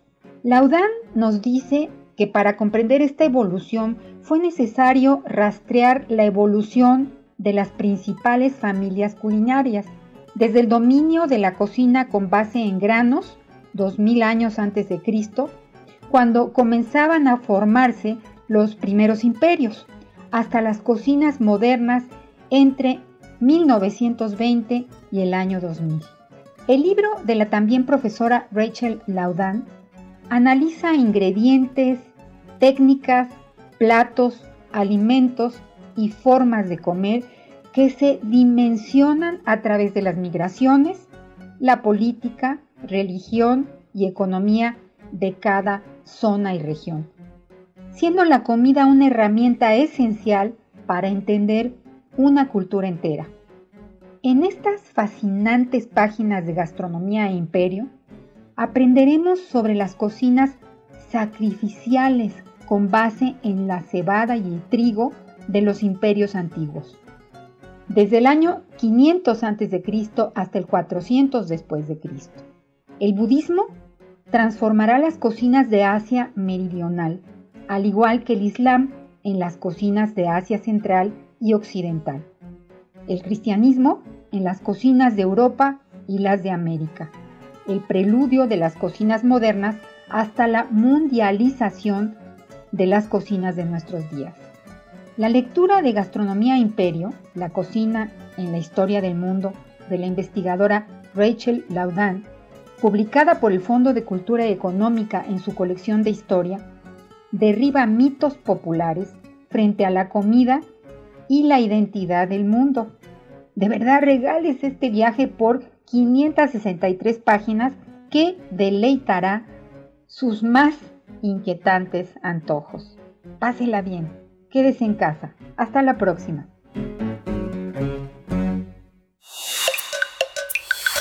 Primer movimiento. Hacemos comunidad. Libertad. Seguridad. Salud. Identidad. Alimentación. Libre desarrollo de la personalidad. Educación. Pensar nuestros derechos humanos. Damos la bienvenida a Alicia Vargas Ayala, directora del CIDES IAP, Centro Interdisciplinario para el Desarrollo Social, también integrante del Consejo Directivo de la, de la Redim, y nos acompaña en esta sección cada 15 días, donde alterna con Jacobo Dayan, y en esta ocasión para hablar mm, de la infancia frente a la pobreza, desigualdad y la educación en tiempos de pandemia en semáforo naranja. Bienvenida una vez más, Alicia Vargas Ayala. Gracias por esta colaboración. ¿Cómo estás? Muy buenos días, Berenice. Buenos días, Miguel Ángel. Gracias por recibirnos otra vez en este espacio, tocando temas de derechos de niños, niñas y adolescentes. Así es, ahora que que empezó el ciclo escolar 2020-2021, pues mucho que decir sobre las infancias y te escuchamos en este hilo que nos has propuesto desde tu intervención pasada para el, eh, este, este informe, el impacto de la pandemia de COVID-19 en los derechos de la infancia en México que desarrolla la Redim, así es que te, escuchamos con atención. Así es, esta sería nuestra segunda y última entrega de este documento, el impacto de la pandemia de COVID, los derechos de la infancia en México, desafíos y oportunidades. Y bueno, tal como sabemos, eh, la pandemia de COVID representa un fenómeno que tendrá uno de los impactos económicos y sociales más devastadores de las últimas décadas, condición grave que deja al desamparo a más de 30 millones de personas, de mexicanos y mexicanas que representan la infancia de nuestro país. Y uno de los desafíos más grandes es que justo estamos en el filo de, de estar en una condición de reversión eh, o de revertir los avances en la garantía de los derechos de niños, niñas y adolescentes, sobre todo en lo que tiene que ver con educación, sobrevivencia y igualdad. En la ocasión anterior hablábamos de las condiciones de pobreza en nuestro país, que ya se le sumaban a un 49% preexistente a la pandemia de pobreza en México y que debido a este, este, esta etapa, esta era COVID, la Coneval calcula que entre un 8.9 y un 9.8 millones de personas se sumarán a las filas de pobreza en México, al menos un 9% de esta población en las proyecciones que se hacían en julio. Y hay que decir que estas proyecciones fueron hechas antes del pronóstico que el Banco de México el día de ayer nos indica que la economía de nuestro país podría caer hasta un 12.8% y que hemos tenido la peor crisis de nuestro México desde 1932. Así que hay algunas estimaciones que calculan que la pobreza puede creer entre el 14 y el 18% en nuestro país, lo cual se suma gravemente a una proyección que la OIT plantea respecto a esta relación proporcional de crecimiento, crecimiento del empleo, perdón, crecimiento del desempleo adulto proporcionalmente igual al incremento del empleo infantil. Es decir, si ya tenemos una condición de pobreza grave en, en la infancia de nuestro México, pues se va a agudizar cuando un porcentaje muy alto de la niñez empiece a tener un, eh, un involucramiento con el trabajo formal. Esto se va a, estamos hablando de que México reporta que, bueno, el Seguro Social reporta que aproximadamente un millón de, personas quedaron fuera de la seguridad social, es decir, un, se incrementó un millón de personas desempleadas y que hasta la fecha llevamos una recuperación de 80 mil empleos, es decir, no llevamos más que el 8% del empleo recuperado, de ese millón perdido, sin contar el, incremento que ya teníamos previo o, el, la deficiencia que ya teníamos previamente antes de la pandemia.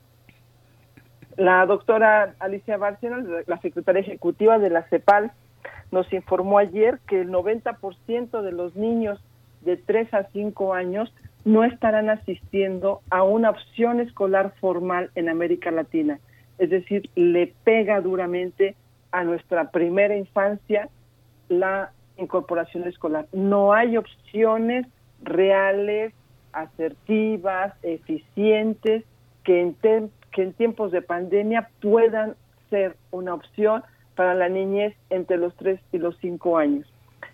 Más o menos empezará a ser adecuado el sistema eh, de incorporación a través de los sistemas mediáticos utilización de radio, la televisión y todos los medios digitales para los niños entre los 6 y los 8 años. Tampoco es una garantía, porque todavía es una edad en la que el grado de concentración tiene que estar pausado por 45 minutos con pausas de descanso, ¿no? Entonces, esto eh, nos, nos pone en una, en una eh, balanza, en una línea muy débil de un abandono escolar muy próximo se calcula que entre el 10% de abandono escolar de primaria y secundaria lo tendremos, 8% para niveles superiores. Estamos hablando de un 43.6% de hogares que no tiene acceso a Internet.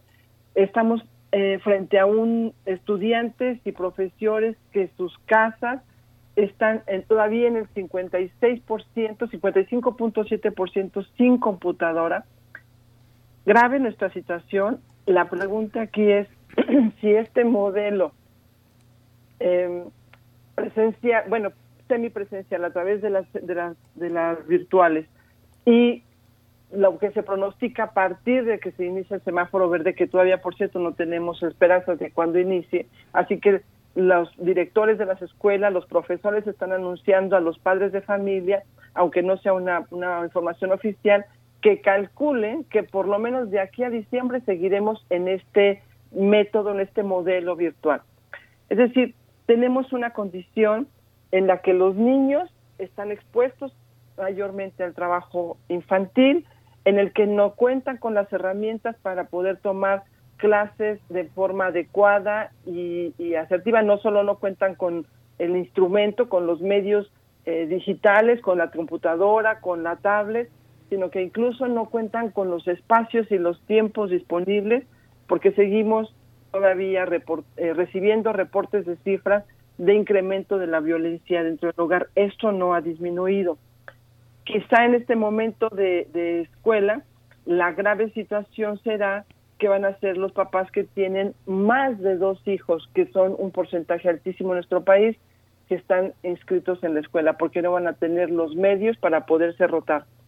Y a esto le sumamos, en el contexto nacional, el grave riesgo de la población indígena en nuestro país, que son quienes se encuentran en las condiciones de mayor vulnerabilidad y desventaja, debido a que ahí vemos incrementado el trabajo infantil hasta en un 16% respecto a la media que estamos hablando de un 0.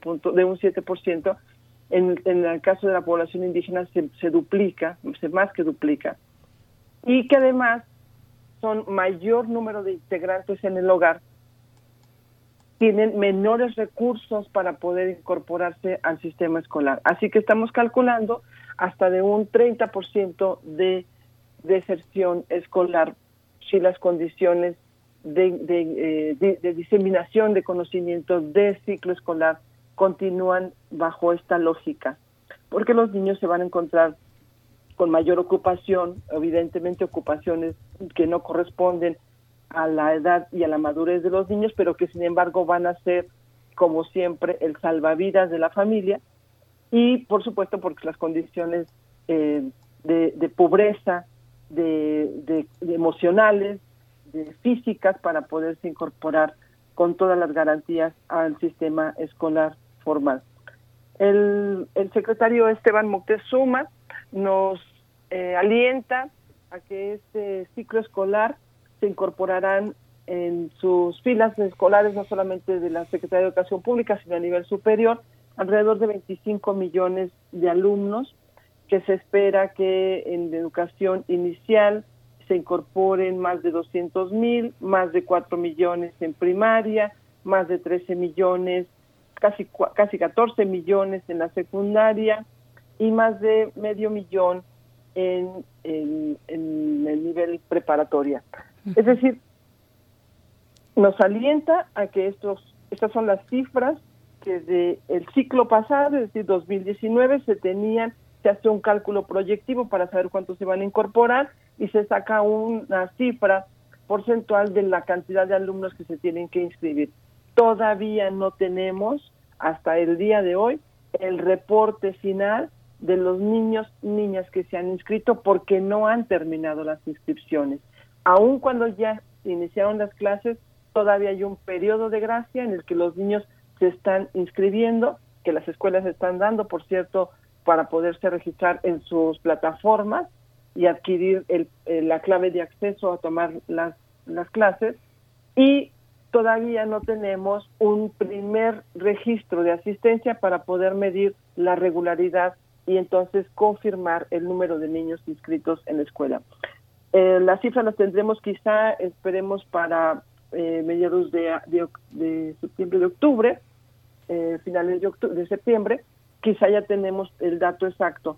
Por lo pronto estamos en vilo, en expectativa, sobre todo aquellas organizaciones que trabajamos de manera directa con población y que estamos al pendiente de lo que está sucediendo, que todos los días nos toca ver temas de inscripción, de problemáticas de la familia para poder entender y comprender esta nueva em, dinámica de tomar clases en línea, porque además no comprenden la lógica y la dinámica del Internet, eh, papás que además no saben leer y escribir y que por supuesto la tecnología no es un mecanismo que les permita comprender eh, lo que está sucediendo, así que mucho menos serán los mejores acompañantes para incentivar y motivar a sus hijos e hijas en que eh, continúen la escuela. Por supuesto tenemos este, una muy importante población y aquí hago un llamado a todas las madres y padres comprometidos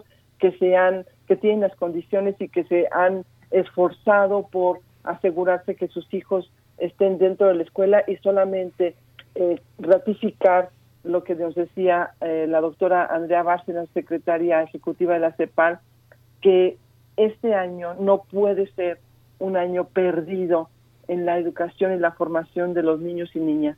Todos y todas, como, como país, como Estado, como sociedad, como padres, como gobiernos, este, debemos estar completamente involucrados y debe ser nuestra prioridad en la definición de las acciones para garantizar la mayor cobertura educativa de niños y niñas en esta época de crisis. Sí, justamente es muy impresionante todo eso que, que señalas, Alicia, porque hay una serie de ideas preconcebidas que entienden lo perdido como no estar inscrito, como no regresar a clases. Hay una parte que hay que, reformular los esquemas porque, como bien señalas, los hábitos de conexión eh, te proceden a través de un conocimiento acumulativo, semejante a los librescos, semejante al de la experiencia, y no a la lógica de un orden como el que tiene, eh, por ejemplo, el bibliotecario, que puede entender cualquier proceso cognitivo desde el punto de vista informativo de una manera distinta a alguien que tiene un hábito, que siempre ha actuado de la misma manera, que se ha conectado durante años de la misma manera, que le da clic de la misma manera entonces, pues eh, hay un gran vacío, un gran vacío cultural que justamente es el de la desigualdad, ¿no? Exacto, el analfabetismo este, digital. Y por otro lado, muy importante que mencionas, no es lo mismo eh, conocer las redes que manejar las plataformas educativas. Son dos lenguajes que se parecen mucho, son eh, accede a uno a través del otro, pero que sí requieren conocimientos y ciertas habilidades que se adquieren, por supuesto, pero el Estado tiene que asegurarse de que los padres también tengan estos cursos de preparación para acceder a estas plataformas.